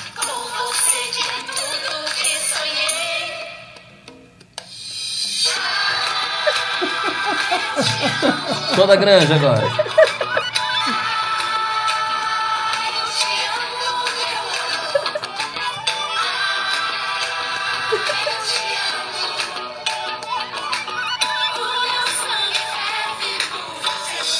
Ele aí, tá vendo que maravilha? Gente, eu indico o Temer, eu coloco galinha pintadinha. Não tá dando certo isso. Ai, Só vi uma pergunta. Por que, gente? Por que uma galinha pintadinha gravaria? Ela acha que as crianças iam gostar. Se a música fala de relacionamento, Ó, eu quero te mostrar a que ela letra tá... não, ó, é, não é infantil. E eu quero te mostrar que ela tá muito ciganinha aqui, ó. Ela tá muito ciganinha. assim, Magal, ó. Olha lá, ciganinha. Por quê? E você viu a coreografia é uma- do pintinho amarelinho? Acho que é a musiquinha, acho que é a musicalidade, né? Talvez. Não, também. Pra uma criança, quantos anos tem o Vicente? Não, o Vicente não ouve essa. Eu que achei. O Vicente tem 1,5. É. O Então, Vicente gosta do pintinho amarelinho e da borboletinha. Ele perde o dia todo. Pronto, desabafei já. dica cultural da, do Vicente, não da A Renata. minha dica cultural é boa, antes de fazer zinha pra treta, já que eu já dispersei e baguncei todo o episódio. É, eu falei, né, do Construtor de Ruínas, da Deliane Brum, é um livro muito bom. É, então, essa é uma dica. E aí, como a gente falou da treta entre o Círio e o Gregório, pra quem não conhece, acho que vale assistir Greg News, HBO, sexta-feira. Achei que você pediu pra assistir o Ciro Games. Pode assistir Ciro Games também. 11 horas da noite. E tem no YouTube também, né? Quiser dar uma olhada no- nos episódios anteriores, enfim. São essas. E ouçam Galinha Pintadinha, o meu sangue ferve por você. Silveira, a gente pode. A gente tá com 7 horas e 15 de episódio. Você quer puxar a treta do sertanejo, Não, ainda que eu não, sei. não, não vou puxar a treta do sertanejo, então, vai. Puxe, puxe, puxe. Em forma rápida, nós cons- Não, temos nós vamos estourar, eu tenho- compromisso agora. Estourar ou já estouramos? Mas, mas o, o- Bom, minha dica é, é o mano a mano, a entrevista lá com a. Pô, me lembra o nome da. Sueli Carneiro. Sueli Carneiro, do Gile10, Gile10, Gile10, sei lá. Muito boa entrevista, enfim. O Mano Brown tá voando aí no, no mano a mano.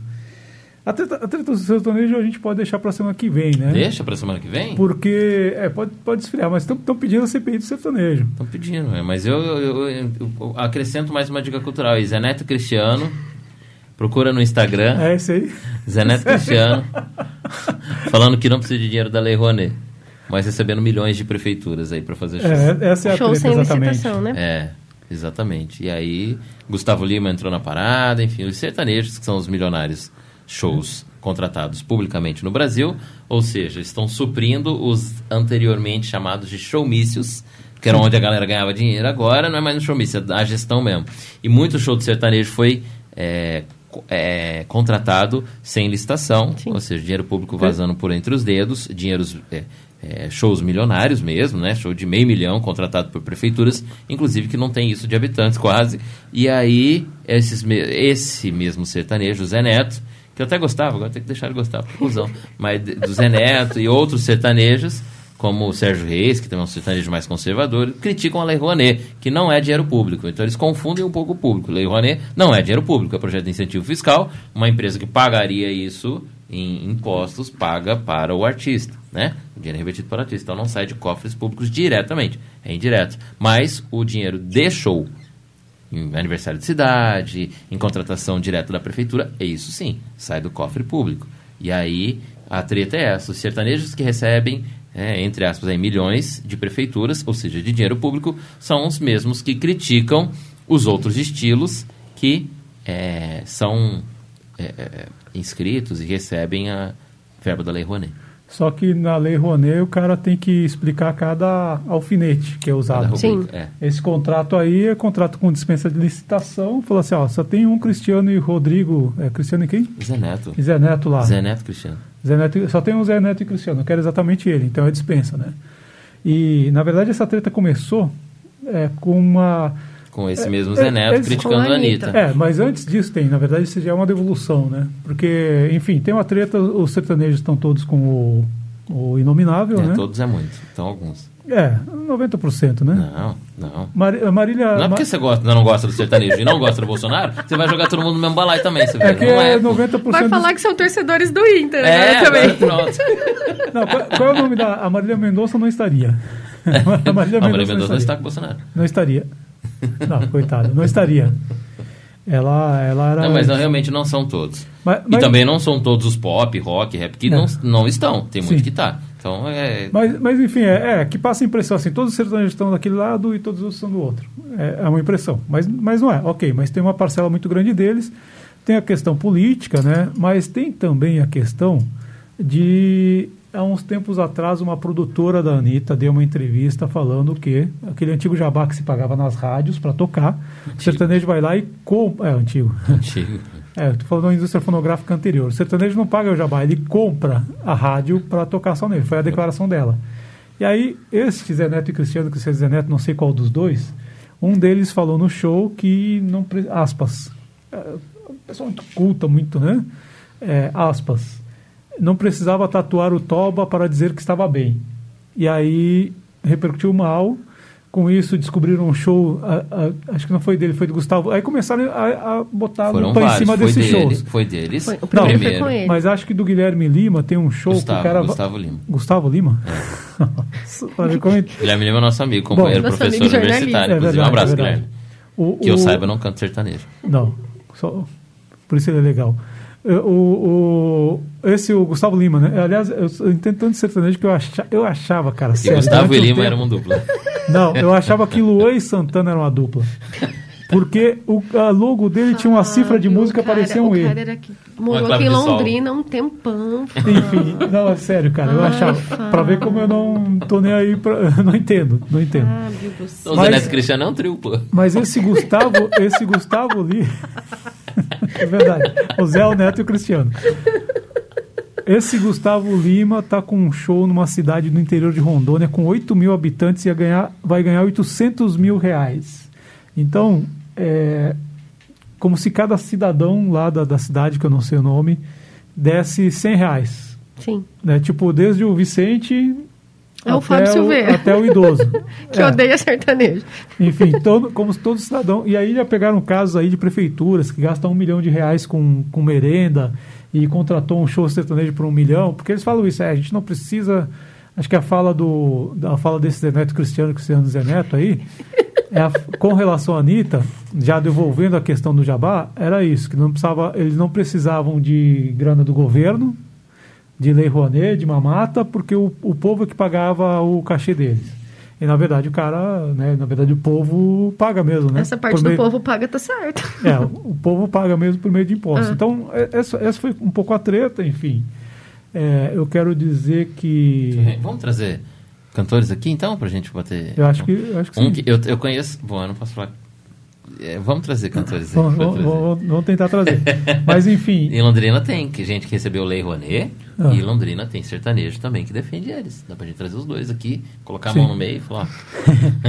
Mas enfim, aí, aí disse que rolou toda a treta. O tal do Zeneto Cristiano, Cristiano Zeneto já gravou um vídeo se desculpando da Anitta. É.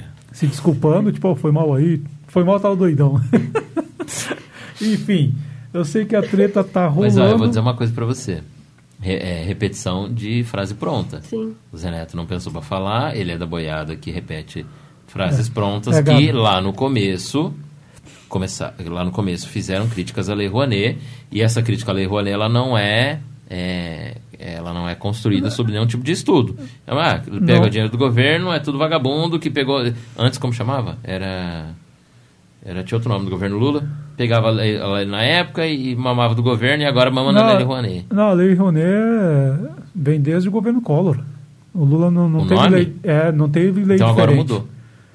Não é mais o, o, Bom, não sei se. Não sei, Não, a nomenclatura lá, tinha um outro termo que eu não lembro agora. Mas enfim, é isso. Daí o governo Bolsonaro assumiu dizendo que ia acabar com essa mamata da Lei Rouanet, porque é, tinha peças de teatro que né, viraram polêmicas e por aí. Então esse discurso é para discriminar essa, essa parte do, do- da arte do Brasil, da cultura brasileira, que pega verba da Lei Rouanet, que é de Sim. incentivo fiscal, volto a dizer. Isso aí tem cinema, uma série de coisas. Aí criou-se um grupo contra que só sabe meter a boca. E o Zé Neto foi lá, embarcou nessa frase pronta e começou a falar mal de Lei Rouanet, sem saber exatamente o que estava fazendo.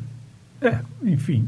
Pela música Eu dele percebo, dá pra saber o Não, nível não- de inteligência dele. É, não, não é porque sem, sem sei lá, defender É, vamos- um ou deixar de defender outro. A maioria é isso. Não- Eles criticam sem estudo, depois vem que fizeram. É, reproduzem, aí depois a gente, puta, fiz merda. Aí vem lá e pede desculpa. Não, não, não vou ser preconceituoso com a música dos outros, mas eu acho uma merda. Sendo. É, eu, eu, eu, eu quero dizer que assim, eu não gosto de sertanejo, desde Chitãozinho Chororó pra cá, mas foi o que separa o tal do sertanejo raiz pro sertanejo.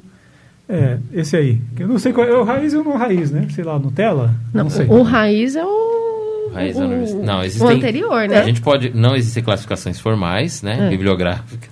Mas existem três modelos de sertanejo: É. o sertanejo chamado clássico, o sertanejo raiz É. e o sertanejo universitário.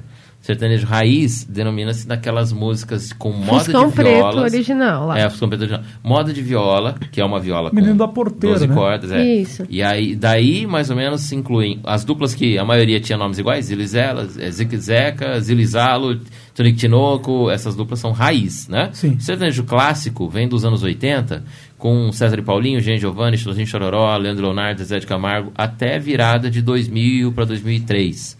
Após, exatamente 2002 ou 2003, a dupla Edson e Hudson fez, uns, fez alguns CDs com acústico, e o Hudson, por ser roqueiro, colocou guitarras e mudou o estilo, e aí veio uma turma que juntou vaneira, e aí começou a se criar um modelo diferente, que é o chamado sertanejo universitário, pós Edson Hudson. E aí vem Guilherme Santiago, Edson e Hudson pra frente. Até o Guilherme Santiago ainda é clássico. Então são os clássicos aí de 25 anos mais ou menos, né? E esses que vocês estão Chitãozinho e companhia são clássicos, sertanejos clássicos, né? Que eram amigos, lembra do Amigos? Ah. João Paulo Daniel, que perdeu o parceiro, Leandro Leonardo, que perdeu o parceiro e tal. E aí, antes disso é o Raiz, mas o Raiz é muito Raiz. Raiz que conta histórias de, de, de, de- de- de coisas do sertão mesmo e tal, né? É. e esse é o Raiz. O sertanejo porque- de verdade, mas porque- a pessoa que morava. no- É, do, do sertanejo de- pessoa, da- do, É. do cara do É. sertão, né? Esse que tu chama de clássico é um cara que já chega, tipo, é, cantando as luzes da cidade, não sei o que. Já fala de amor, É, já é um já é- sertanejo que fala de amor. E já tá na lógica da indústria também. É. Já é, É, um, um negócio E maior. aí a divisão disso aí é duplas como Chico Rei Paraná, Milionário José Rico, que gravavam raiz e começaram a gravar depois músicas Fazer de amor. transição. E continuam sendo os clássicos do sertanejo, né? E cujos, cujo duplas, atualmente, o universitário, também remetem a esses. Sim. Né? E são, são, são raízes do sertanejo, os clássicos, e o, o, o raiz mesmo, né? E, só que agora o sertanejo universitário se diz assim porque fez sucesso nessa virada de 2000 Sim. nas fes- festas universitárias, né? Mas eh, você não é do ambiente, mas antes de 2000 as baladas da- nas fe... quem já ia pra balada, pra festa sertaneja, em Londrina tinha casa noturna sertanejo, não era animado desse jeito. Né? Os mais animados na época era uma dupla chamada Rick Renner, que tinha aí um Teodoro, que é aqui de Londrina, que eram uns forrozão, meio, bem vaneirona mesmo, uns forró pesado, né? umas vaneira pesada, que vem lá do, do- da tua galera ainda, lá do, do Grande Sul, que tem um- uma puxada diferente. Deve ser os Colorado. É, que é, é diferente do sertanejo universitário hoje, tem uma mistura muito. Até tá puxando um pouco do Brega. Gustavo Lima é um cara que tá trazendo uma coisa mais latino-americana e tal. Então tá se misturando muito, mas ele é muito mais animado. A- a- os BPM lá, as batidas são muito mais, mais rápidas, mais dinâmica e tal. E aí muitos dos sertanejos clássicos não gravaram. O Leonardo não grava isso, o Zezé de Camargo não grava isso, o próprio Titãozinho não grava isso e por aí vai.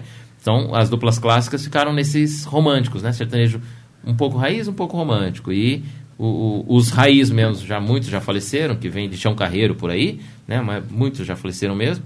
E agora, aqui em Londrina, a gente tem um grupo grande. Lá, vamos, vamos dar um abraço aqui pro pessoal da Confraria da Viola. Eu algumas vezes frequentei a, companhia, a Confraria da Viola.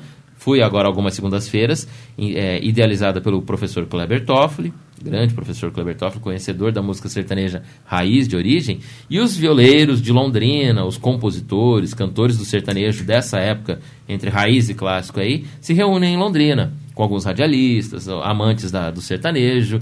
A cada quinzena, nas segundas-feiras à noite, os confrades da viola se reúnem para fazer um, uma noite aí de jantar e tal, é bem bacana. Então, professor Kleber Toffoli, um abraço para o professor, que há muitos anos faz isso e celebra exatamente essa música clássica do sertanejo, entendeu? É, sobre o sertanejo universitário, não vou comentar porque, enfim, não conheço, eu acho escroto. Não vou Sobre- comentar, já comentando. Enfim. sobre, o- sobre o sertanejo, tradicional, porque na minha balada era Doors, Raul Seixas, uma coisa assim. Mas, assim, em respeito, uma vez um cara que trabalhou comigo, conhece, tal de Alencar Cardial, Ah, louco. trabalhou em gravadora. Falou Foi. assim, cara, essa música sertaneja, mas ele tá falando do raiz. É. né? Essa música sertaneja que sustenta a rádio, sustenta. é, na época tinha loja de disco, não tem mais. É, meu pai foi divulgador de É, disco, é, quando é. tinha existia Ele- essa profissão. É, enfim, é, é esse é esse que É. sustenta. Eu ouvi isso de mais de uma pessoa e assim realmente era uma produção. Era uma época em que tipo era meio que tido como brega ser sertanejo. Eu, eu, eu sou da cultura da cidade, né? Então assim ser sertanejo é brega. Né? Eu nasci em capital também, né? A relação que a capital tem com o interior sempre é assim. É. Mas eu quero fechar aqui para dizer, não dizer que não falei das flores. quero homenagear aqui um, um- um sertanejo. Mas você não vai cantar? Você vai. Calma, vou cantar junto. Ah, mas daí Ih, não é tão legal. O que é, compadre? Tá concentrando. Cuidado com essa concentração, hein? Mais um dia Chegou de pé junto o cadáver novo de um defunto.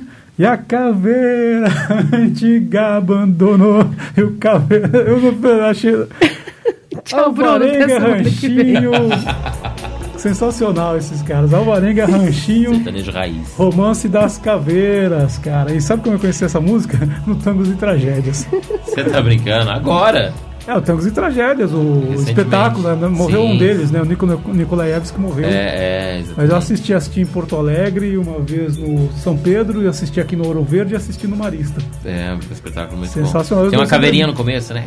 Um, é, um então, gritinho eles falam é, romance. é tá vendo? Pra dizer que eu não tenho, assim, preconceito. Quer dizer que eu conheço. E tem o Pastor Gilmar também, né, Fábio? Pastor, pastor Gilmar. Aí eu gosto mais da paródia. Trazer Mas, aqui sertanejos. pra- Londrina é um grande celeiro de Sim. música sertaneja, e inclusive de compositores. Na época do clássico e agora no universitário também. É isso que eu ia falar, vou, vou me conter aqui pra não fazer piada. Mas, pessoal, a gente fecha por aqui com todo respeito aos sertanejos, aos rock and roll, ao punk rock. Só não respeito os fascistas, né? A turma da galinha igual eu fala- pintadinha. Falei com o nosso amigo aqui antes da gente começar a gravar. Pode ser sertanejo, só não seja cuzão. Exatamente. A gente fecha esse episódio Baixo Cast, estouramos pra cacete o tempo. A gente volta na próxima aí. Valeu, galera. Tchau, tchau. Tchau. Baixo Cast. Um debate em alto nível no país da baixa política.